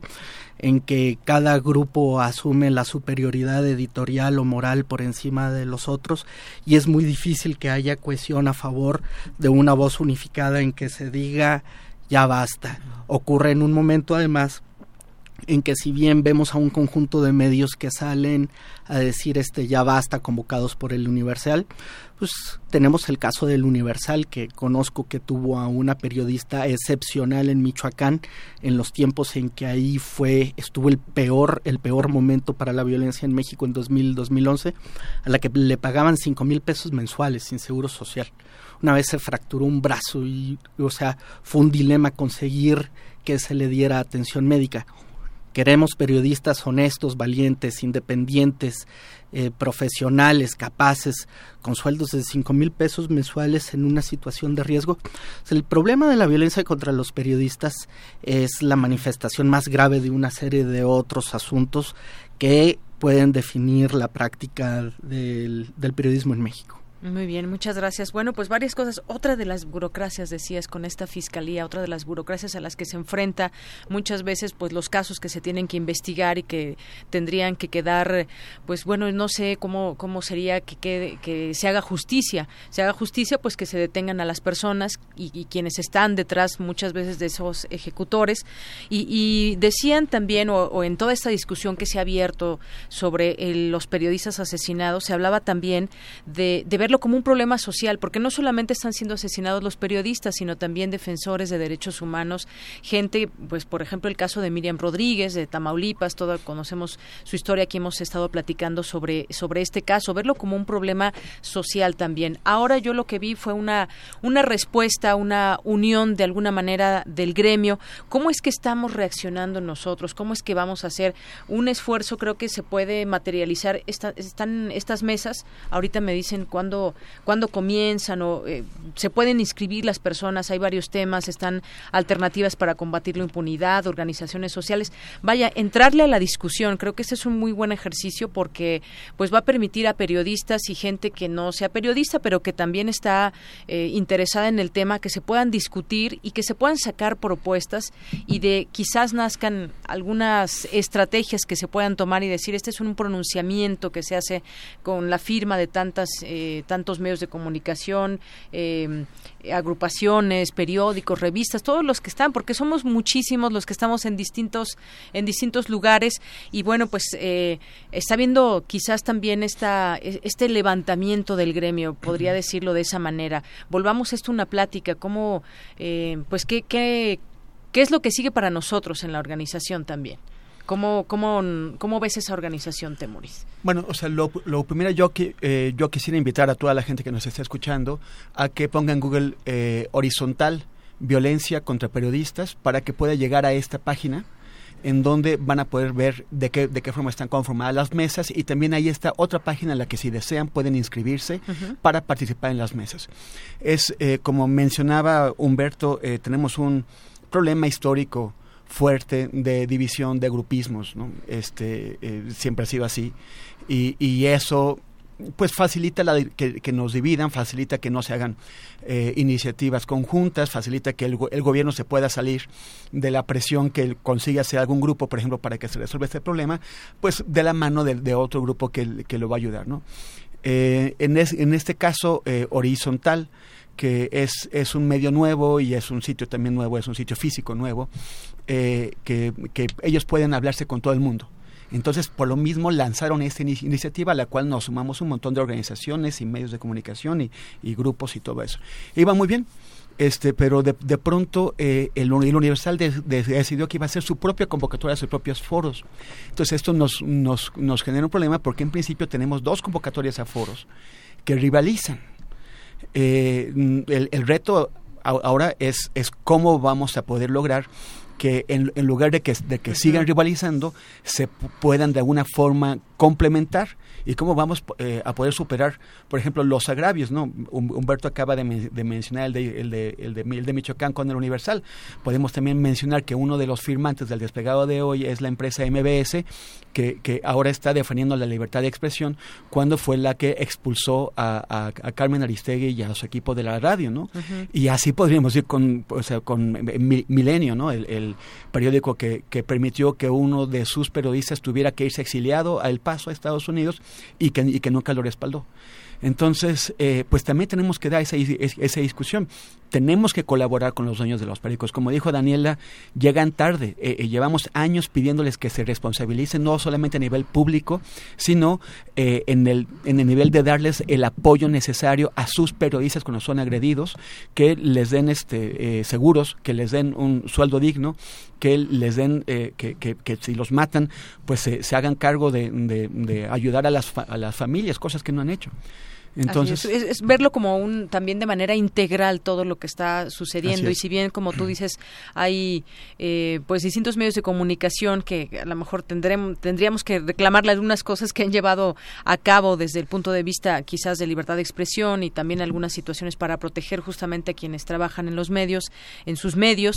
Y, y bueno pues está esta esta discusión tú cómo ven cómo ven las cosas también con respecto pues a este tema de unirnos sí pero si se logra sacar una sola voz o muchas voces que estén de acuerdo en un pronunciamiento que pueda haber general, a lo mejor en estas mesas que tenemos, eh, destacar un documento después de que terminen y demás, es decir, cómo, cómo ir todos juntos también, cómo, qué tan fácil o difícil se vuelve esto. Bueno, a ver, yo eh, creo que tampoco podemos aspirar que con esas mesas se va a resolver todo. La realidad eh, de este país es muy compleja porque estamos hablando de un, de un Estado o de distintos niveles de Estado que están eh, infiltrados, cooptados por grupos criminales. Eh, en los que pasa esto, que, que, quienes te están agrediendo pues son los que te ponen a, cuidarte cuando acudes a un mecanismo federal, porque se, porque México es un país que se ha especializado en la simulación y entonces va a todos los foros y presenta los avances y dice pues sí tiene una ley de avanzada en transparencia, tiene una ley de avanzada en mecanismos de protección a periodistas, pero en los hechos están hechos para simular, no funcionan, porque no han querido o no han tenido voluntad política de que funcionen y por una serie de cosas que que efectivamente pues son hay problemas estructurales en el tema de la prensa y del periodismo en México. Pero yo quiero ser eh, optimista y no y no nada más por los buenos deseos que pueda tener sino porque también lo he visto en muchos colectivos locales. O sea efectivamente hay una gran división y creo que es una visión con perdón de mis compañeros en, también que tiene que ver con nuestro eh, chilangocentrismo dicen a veces no de cómo lo vemos desde acá eh, pero yo por ejemplo ya había visto eh, eh, manifestaciones de medios eh, eh, trabajando juntos cuando quisieron hacer, por ejemplo, en, en el propio Sinaloa una, una ley que podía afectar eh, la, la, información de, de policíaca y, y, sacaron su desplegado el noroeste con el debate con el 12, o sea, con todos los medios de Sinaloa. Hiciste o recordar la ley Borge, por ejemplo. Muchas de las cosas en, en, en, los periodistas en los estados han dado unas batallas fuertes, en Chihuahua incluso para detener procesos, para sumarse y este ha sido un proceso de aprendizaje tenemos que entender también que nosotros de que eh, esta cosa del periodismo independiente en México es básicamente reciente, es una historia de 20, 30 años, ¿no? Y entonces que hemos tenido que ir aprendiendo con prueba y error. Y pero cada vez yo creo que hay más esfuerzos, más intentos de, de, sumar, si no en una sola voz, porque yo no creo que tengamos que ponernos de acuerdo en todo. O sea, yo creo que, eh, y ni creo que tengamos que salir eh, o con la, con la expectativa de que de esto va a surgir algo totalmente completo, concreto que va a cambiar la realidad que tenemos, porque es muy compleja. Pero sí, cada vez hay... Eh, nuevos actores, hay nuevas eh, cosas que se van sumando y que van abonando a la construcción de una realidad distinta de la que teníamos eh, cuando cuando justo se empezó a hacer, eh, empezamos a ver como este pues es que, que los periodistas nos quedamos como en la primera línea de la, del campo de batalla, ¿no? Y entonces, pues evidentemente eran, empezamos a hacer las bajas más, más llamativas. Así es, Daniela. Bueno, pues muchos temas y muchas cosas que se pueden decir. También, pues la información que no se conoce, que están pasando los, los periodistas en otros lugares, o la información que ni siquiera nadie se atreve a ir porque pues es, es, es, es muy riesgoso y cuando de, pronto van algunos periodistas, como el caso de los detenidos en, en retenidos en Guerrero, que iban a, hacer una nota sobre los desplazados por el crimen organizado y demás son retenidos, se dan cuenta, además la nota giró en torno a que pues tierra caliente de pronto se vuelve una tierra de nadie y pueden ser secuestrados por adolescentes y asaltarlos y a un kilómetro está el ejército, muchas cosas que, que están sucediendo. Tú como, pues cómo ves estos esfuerzos también, Humberto, que se hacen con estas mesas, decía muy bien Daniela, quizás pues sí, no, no vamos a salir en una sola voz, pero pues son, son esfuerzos que se están haciendo. Los esfuerzos son bienvenidos. Yo soy pesimista. Me parece que las agresiones a los periodistas no ocurren de manera aislada, sino en un entorno de deterioro generalizado del conjunto de las instituciones y de la sociedad mexicana y tardaremos mucho tiempo en reponernos de esta debacle eh, en que estamos inmersos todos, de arriba abajo y de un lado al otro mi experiencia en la cobertura en terreno habla del poco respeto que hacia la vida puede tener una persona de pocos recursos que tiene por aspiración en la vida unirse a la delincuencia organizada buscando la impunidad absoluta que es la de encumbrarse políticamente o a través del crimen organizado en colusión con alguna autoridad. Cuando matan a un periodista, a mí me parece que la primera pregunta que nos debemos hacer no es qué grupo del crimen organizado lo mató, sino qué político se beneficia de ese asesinato. En el caso de Javier Valdés, me parece que en el momento inmediato, sin duda alguna, es Kirin Ordaz el que el gobernador de Sinaloa debe de salir a dar explicaciones específicas sobre todos los señalamientos que hizo en su contra el periodista en su momento a través de su columna de Mala Hierba y de otras publicaciones. En el caso de Rubén Espinosa, lamentablemente no tenemos a Javier Duarte sujeto a un proceso por los asesinatos cometidos a periodistas durante su gobierno, pero sabemos que hubo responsabilidad de su parte. Entonces, la impunidad como un fenómeno generalizado que eh, incumbe a los periodistas y a quienes no lo son, pero ese es un primer, mm, yo creo que es una primera fórmula para, para plantear el costo político para quienes decidan otorgar la impunidad a quienes materialmente vayan y le quiten la vida a un periodista, ¿no? Que se haga responsable el gobernador de Quintana Roo, que se haga responsable el gobernador del Estado de México, que se hagan en verdad responsables, ¿no? Me parece que es necesario que se le dé ingreso a las autoridades en materia de derechos humanos, a las organizaciones internacionales como la ONU, a la relatoría, ya lo comentaba Daniela, que haya supervisión externa eh, que haya este pues un enésimo esfuerzo de profesionalizar a las policías. Quien haya sufrido la necesidad de tener que ir a una agencia del Ministerio Público y lo digo porque yo tengo un asunto personal con relación a mi trabajo en la Procuraduría de Justicia de la Ciudad de México y conozco otro que está en la Fiscalía Especializada de Atención a los Delitos contra la Libertad de Expresión. Ambos en función de agravios cometidos por las autoridades, en el mío la policía del DF y en el otro eh, quien ahora preside la Asamblea Legislativa del Distrito Federal, el diputado eh, Adrián Rubalcaba Suárez, quienes tenemos la desgracia de tener que ir ahí, vemos como la justicia mexicana pendula de la indolencia a la estupidez en policías judiciales, que si no ven en un asunto una manera de llevar al baile, como en su argot se dice, a extorsionar de una u otra manera a alguien que esté metido en, el, en la situación, o del Ministerio Público, o del fiscal, o del subprocurador, o del procurador. La verdad es de que ahí está uno de los colapsos más notorios y son quienes se hacen cargo. Y por otro lado, necesitamos también revisar lo que está ocurriendo con los mismos medios de comunicación que han sido infiltrados por el crimen organizado. Mucho de lo que expresaba Javier justamente. Esto es algo que, que, es difícil decir, que molesta que se diga en algunos casos, pero es real.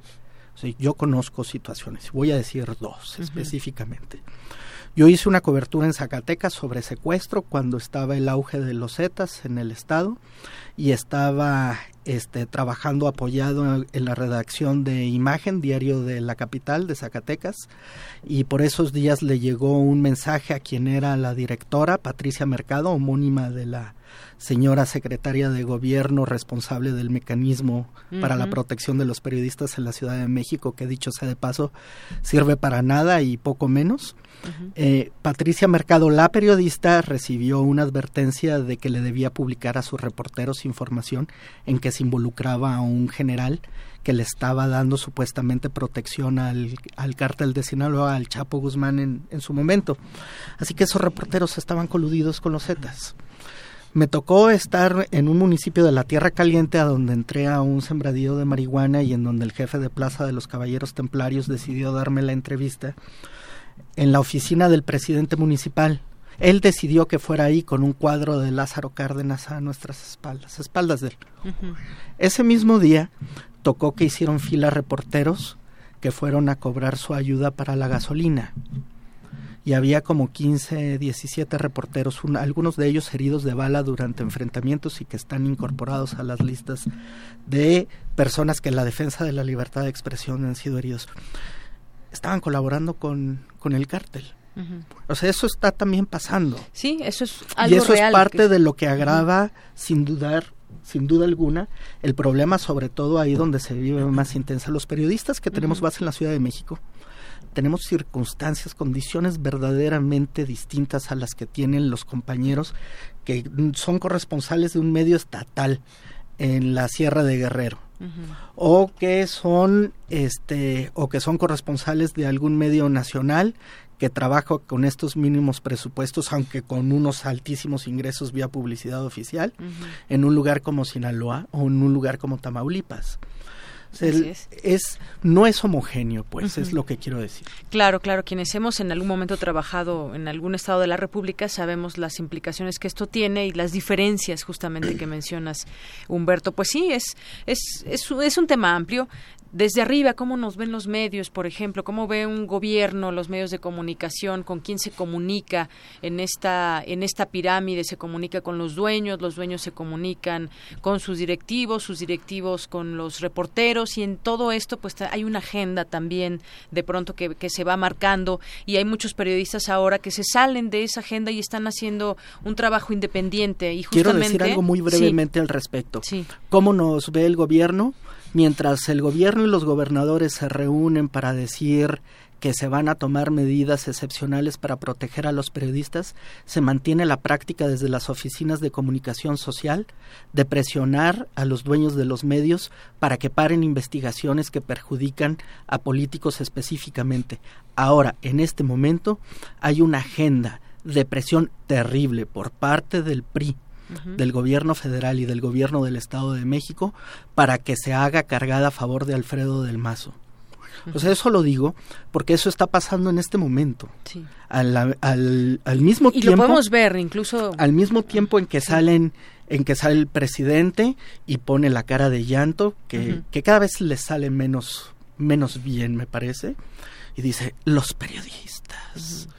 No es cierto quiere que los periodistas seamos libres, que deje de presionar a nuestras empresas, que lleve hacia adelante la ley de publicidad que nos prometió desde que estaba en campaña y por la que se iba a dejar de dar discrecionalmente el dinero a los medios de comunicación. Esa es una salida también. Claro, algunos los atacan y algunos les quitan la voz de la radio, por ejemplo, ¿no? En, casos que hemos que hemos conocido. Vamos a ir cerrando esta mesa. ¿Con qué cierran, Temoris, Daniela, Humberto? Pues yo, yo quisiera insistir en lo que, en lo, lo que está diciendo Humberto. esta, esta, fue una promesa plasmada por escrito que hizo eh, Enrique Peña Nieto como una respuesta al movimiento 132. ¿no? Eh, eh, durante, durante su campaña, él dijo, vamos a regular legalmente cómo se, distribuye la publicidad oficial, que son miles de, millones de pesos, para que eso se, realice conforme al, interés de la mejor difusión de los, de los programas públicos y atendiendo cuál es eh, la influencia o el alcance real de los medios. Pero en realidad eso se utiliza, o sea, no se ha regulado nada y se sigue usando como siempre. Un medio eh, eh, favorable, un medio que, que, que, sigue la línea, va a recibir más, más dinero incluso si no tiene lectores o no tiene hits en, Internet.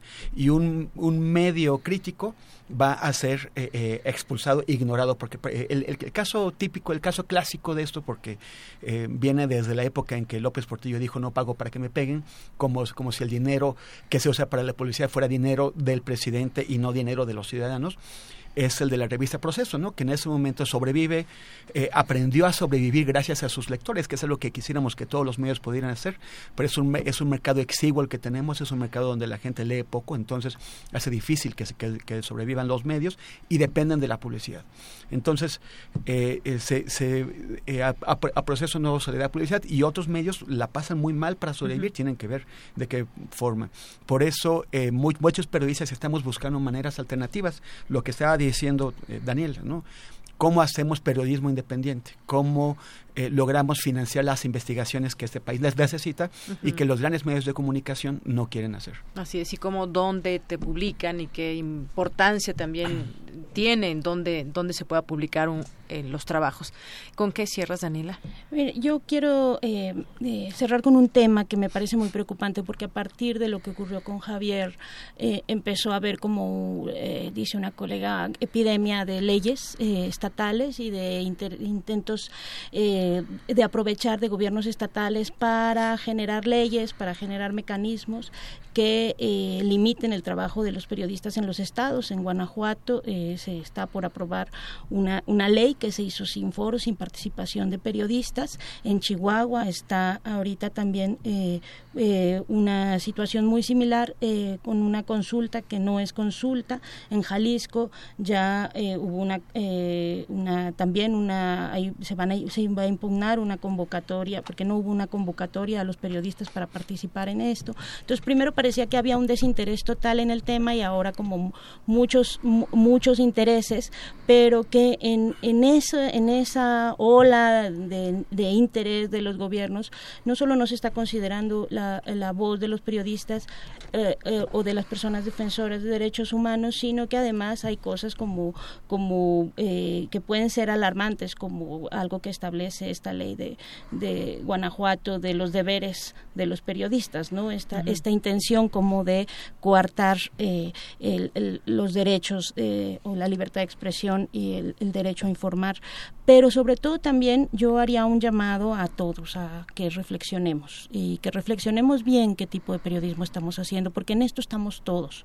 Se están involucradas las autoridades que para mí son las que tienen las principales eh, eh, responsabilidades, porque finalmente es su responsabilidad garantizar el ejercicio de, de la prensa independiente y el acceso a la información de los ciudadanos.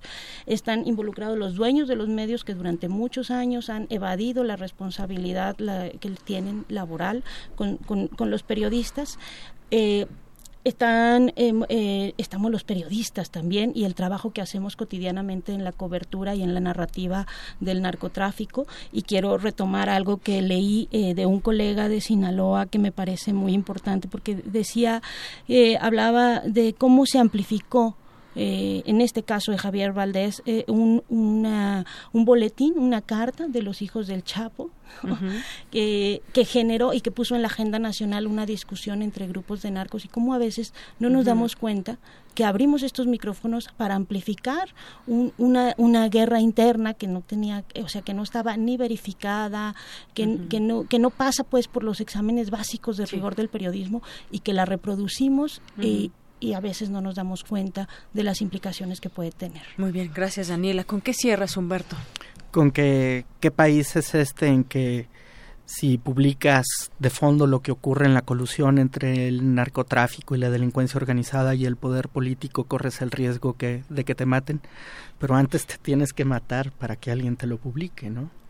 Estamos en el peor de los mundos, en el de la censura impuesta por los medios, en el mundo de la censura impuesta por los criminales canten el himno nacional mientras rinden protesta o beban whisky Buchanan's en el entierro de su compadre, ¿no?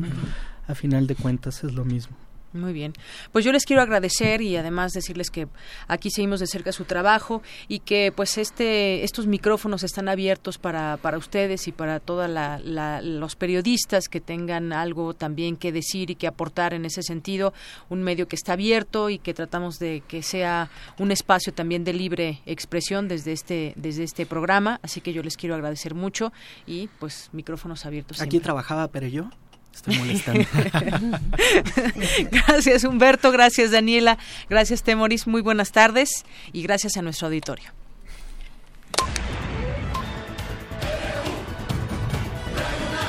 Prisma RU. Con Deyanira Morán. Para nosotros, tu opinión es muy importante. Síguenos en Facebook como Prisma RU. Queremos conocer tu opinión. Síguenos en Twitter como arroba PrismaRU. Queremos escuchar tu voz. Nuestro teléfono en cabina es 55 36 43 39. Global RU.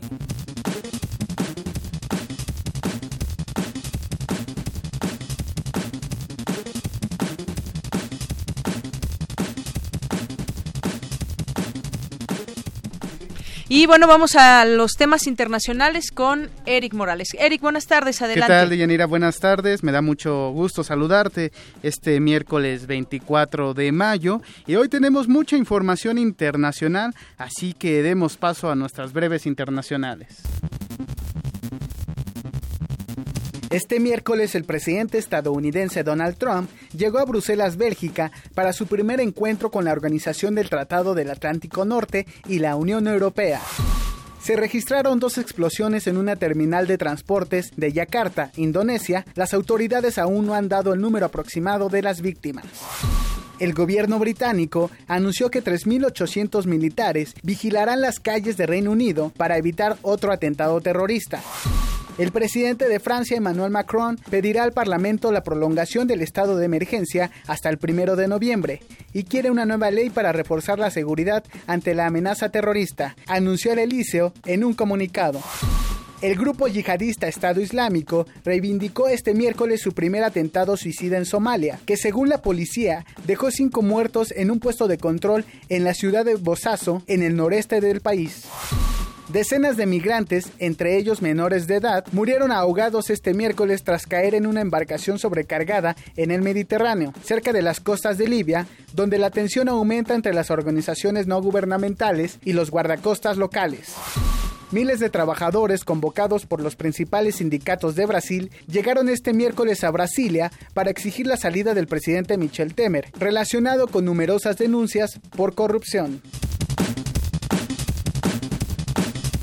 En otro tema hablemos de Ecuador tierra que vio nacer en 1935 al cantautor Julio Jaramillo, y donde este miércoles Lenin Moreno se convirtió en el nuevo presidente para el periodo 2017-2021. El mandatario de 64 años de edad es sucesor del, presidente, del expresidente Rafael Correa, que se mantuvo en el poder durante 10 años. Moreno tuvo, obtuvo la victoria en el balotaje luego de recibir el 51.15% de los votos frente al 48.5% del conservador Guillermo Lazo.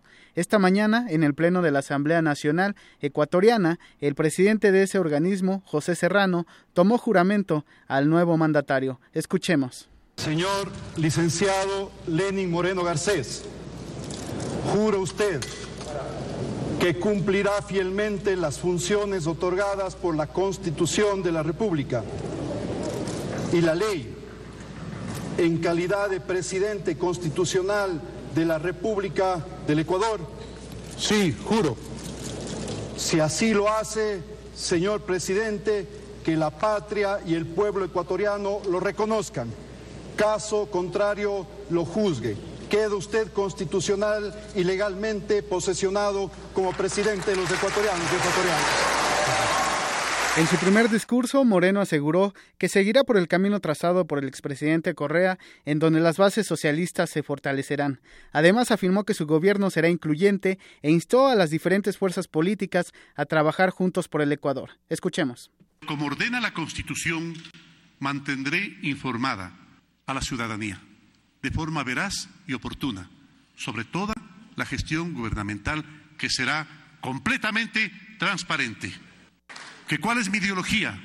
El Ecuador, a la ecuatoriana, el Ecuador. A esta toma de posesión asistieron numerosos mandatarios latinoamericanos, entre ellos Juan Manuel Santos de Colombia, Evo Morales de Bolivia, Michelle Bachelet de Chile, Pedro Pablo Kuczynski de Perú y Jimmy Morales de Guatemala, entre muchos otros. Además, eh, varios amigos del expresidente Rafael Correa también acudieron, como el caso de José Mujica, exmandatario uruguayo, quien destacó la labor del ex jefe de Estado ecuatoriano. Pero le tengo que agradecer haber dado un hijo como Correa, compañero de todos estos años de lucha por la equidad y por la existencia de nuestra América Latina en todos los momentos difíciles y en todos los momentos de compromiso. Ahí está. Y bueno, pues con la llegada de, de, este nuevo presidente, Lenin Moreno, Ecuador sigue por el camino socialista que ya había iniciado su antecesor, Rafael Correa. En otra información, Taiwán se convirtió en la primera nación asiática en permitir el matrimonio entre personas del mismo sexo, luego de que la Corte Suprema de Justicia de ese país diera su respaldo a la modificación de la ley que lo prohibía. El, histórico fallo establece que la, que la ley actual que restringe el matrimonio a la unión entre un hombre y una mujer viola las garantías constitucionales de igualdad para todas las personas y de libertad de matrimonio. Por este motivo, el panel de 14 jueces encargado del caso ha otorgado un plazo, un plazo de dos años al Parlamento para enmendar o promulgar nuevas leyes que garanticen este derecho. Desde hace tiempo, Taiwán se ha convertido en un oasis regional de libertad para la comunidad LGBT, porque cada año acoge la mayor fiesta del orgullo de toda Asia. Aún así, el tema de la legalidad del matrimonio homosexual es un asunto que sigue dividiendo a la población, por lo que durante los últimos meses el país ha sido testigo de cómo cientos de manifestantes de uno y otro bando tomaban las calles para eh, manifestarse en, en el apoyo o el rechazo a esta petición. Y bueno, pues qué bueno que de alguna manera pues eh, Asia se está abriendo a esta posibilidad donde hay que recordar pues se quiere que todas las personas tengan los mismos derechos. Muy bien. Es la información internacional. Nos escuchamos el día de mañana de Jenny. Gracias, Eric. Y bueno, quiero aprovechar también para invitar a la gente al maratón del aniversario que se llevará a cabo el próximo 14 de junio, eh, los 80 años de Radio UNAM, ni más ni menos.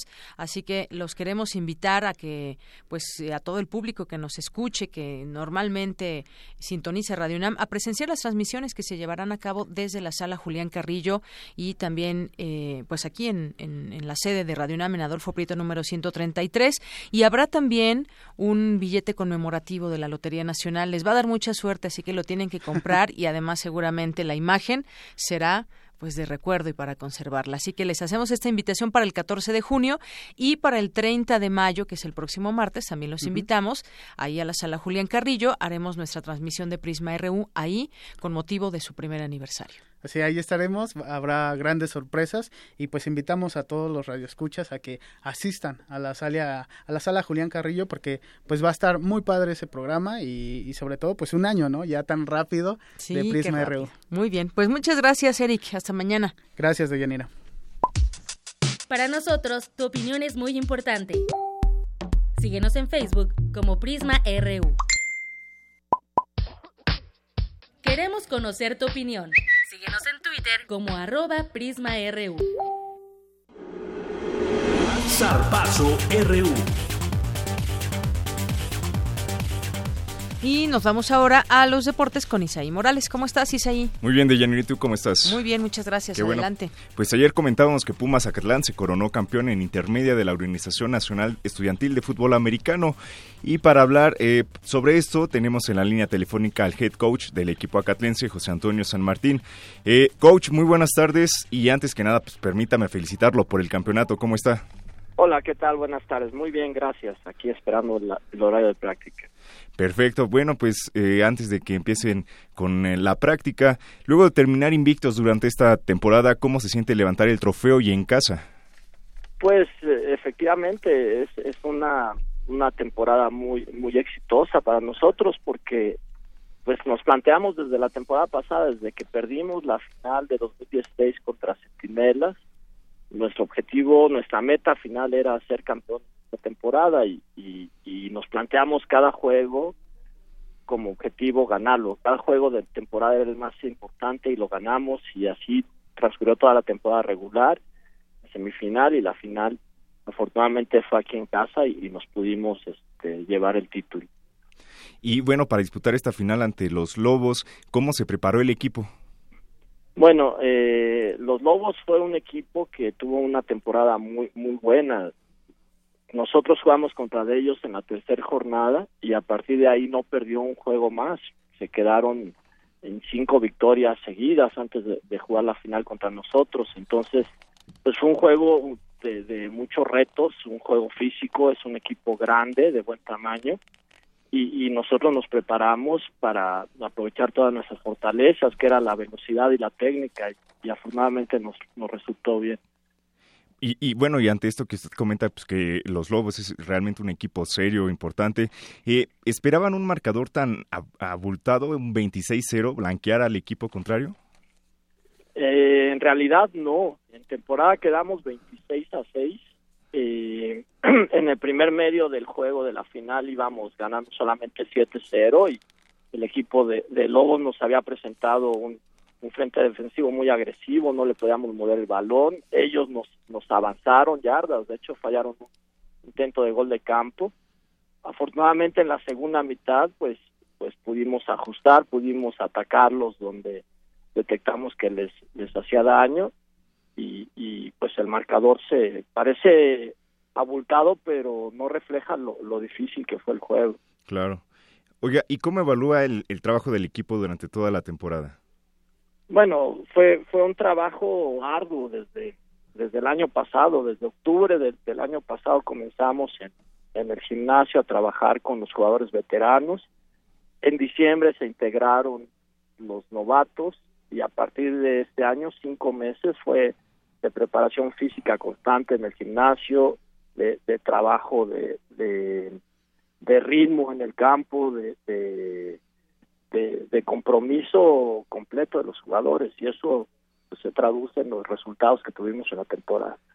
¿Y cómo, cómo destaca, bueno, sí, cómo destaca el trabajo de los, de los novatos? Porque, por ejemplo, tenemos a los veteranos que ya vienen trabajando de temporadas anteriores, pero ¿cómo evaluar el trabajo de los, de los, de los primerizos en este caso? Los novatos, en su mayoría, eh, provenían de nuestro equipo de juvenil, de nuestros semilleros, y, fueron una grata revelación.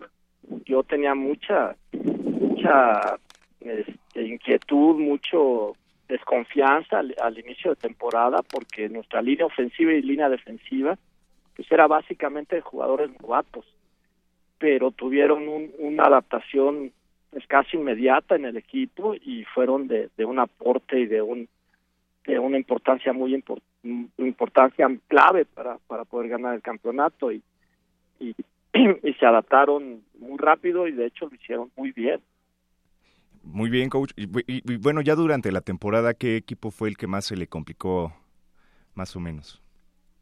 Hijo, es una pregunta muy difícil. El, el, juego de inicio contra Centinelas fue un juego complicado de visita. Eh, el juego de Frailes se, nos dificultó mucho, nos presentaron muchos obstáculos y, y, también se nos dificultó.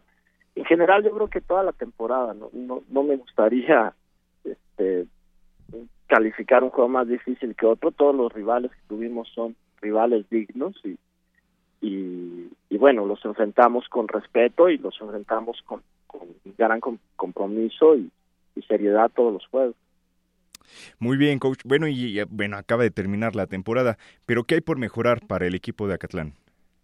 Tenemos por mejorar mucho aquí, aquí en nuestra eh, institución, el, el, trabajo es cosa de todos los días y el trabajo es compromiso de todos, coaches, jugadores, eh, staff médico, staff de, de, este, de apoyo, todo, todo es, es por mejorar y, y, en primer lugar tenemos que hacer un reclutamiento mayor. Eh, este año, te digo, nuestra base fueron los semilleros de juvenil, pero tuvimos también el, el aporte de tres jugadores de, de aquí del área de Naucalpan, de Perros Negros, llegaron jugadores de Halcones, de Atizapán, y, y bueno, creo que es algo que, que debemos de trabajar en reclutar para atraer gente no solo a la categoría intermedia, sino a todas nuestras categorías. Bueno, ya que estamos hablando de categorías, coach, ¿cómo ve a la categoría de la Liga Mayor previo a la temporada que inicia en septiembre? Bueno, Liga Mayor, aquí estamos trabajando desde enero. Esta semana comenzamos ya en, el trabajo de, técnico, de los coaches estábamos metidos en, en la categoría intermedia, en el juvenil algunos otros, y ya a partir del lunes nos integramos todos de, lleno a, la Liga Mayor. Y la temporada se nos presenta como un, reto este, muy agradable porque de entrada ya tenemos oportunidad de, de, aspirar a un campeonato porque vamos a, a jugar en tres conferencias de ONEFA, entonces eso nos da mayores oportunidades. Entonces, el reto es, es interesante y así lo están afrontando los, los jugadores, los muchachos ya con día en, los entrenamientos. Yo recuerdo que la temporada pasada Pumas Acatlán de la Liga Mayor fue de los de los mejores equipos durante la temporada. Yo creo que incluso más que Pumas ¿Usted cómo lo considera? Bueno, eso eso es relativo. Nosotros tenemos eh, eh, eh, diferencias enormes en cuanto a los a los programas que hay con Tigres de la Autónoma de Nuevo León, en una ciudad universitaria, los mismos de Águilas Blancas, Burros Blancos, por la estructura, por la infraestructura, por el apoyo, por por muchas cosas, ¿no? Pero aún así competimos, contra de ellos competimos, contra de ellos nos enfrentamos sin temor y, y sin, sin ningún este complejo y, y sí eh, calificamos, llegamos a, a cuartos de final y nos tocó jugar contra Tigres y de visita, entonces pues sí, fuimos y, allá sufrimos una derrota dolorosa, pudiéramos decir, pero en crecimiento personal, en crecimiento de equipo, pues nos sirvió mucho y, y esta temporada pues es el compromiso mayor para nuestros jugadores porque ahora sí es cierto vamos a jugar contra Puma Ciudad Universitaria y vamos a jugar contra Águilas Blancas temporada. Pero son juegos que no tienen un, valor clasificatorio para, para el torneo. Entonces realmente debemos de enfocarnos en, vencer a los de nuestro grupo para poder aspirar a, playoffs y después a la meta al final de todos los equipos que es el campeonato Claro, pues head coach, eh, muchísimas gracias por recibirnos la llamada y, que vengan muchos más triunfos para la FESA Catlán. No, al contrario, gracias a ustedes y, buenas tardes. Hasta luego, coach, que esté muy bien. Hasta luego. Pues de Yanira, hasta aquí la información deportiva. Gracias, gracias Isaí, buenas tardes y... Ya casi nos vamos, por cierto, gracias a todas las personas que nos escriben por redes sociales, que ya no me da tiempo comentar eh, varias cosas que nos dicen por aquí, pero muchas gracias, las leemos, por supuesto, siempre con mucha atención. Vámonos al resumen final con mi compañera Virginia Sánchez. Vicky, adelante. Hola, ¿qué tal? Muy buenas tardes. Estudiantes y profesores de la Universidad Autónoma de la Ciudad de México realizaron este miércoles una marcha desde el plantel del Centro Histórico hacia la Procuraduría General de Justicia para exigir agilidad en la investigación sobre la desaparición del estudiante Belén Monserrat Cortés desde el 29 de abril de este año. El director del ISTE en Mazatlán, Miguel Ángel Camacho Zamudio, falleció esta, tarde, falleció esta tarde luego de haber ingresado a una clínica donde era atendido por los balazos que recibió esta mañana cuando se dirigía a la clínica donde laboraba. Tras la reunión que tuvo el gobernador de Michoacán, Silvano Aureoles, con los familiares de Salvador Adame, director del canal televisivo local de Nueva Italia, secuestrado hace una semana, se anunció la creación de una fiscalía especial que atenderá los casos del gremio periodístico y de los defensores de derechos humanos. Hasta aquí la información. Buenas tardes. Gracias Vicky, buenas tardes, gracias a usted por escucharnos. Mañana lo esperamos a la una y cinco. Soy de Yanira Morán, a nombre de todos. Gracias, buenas tardes.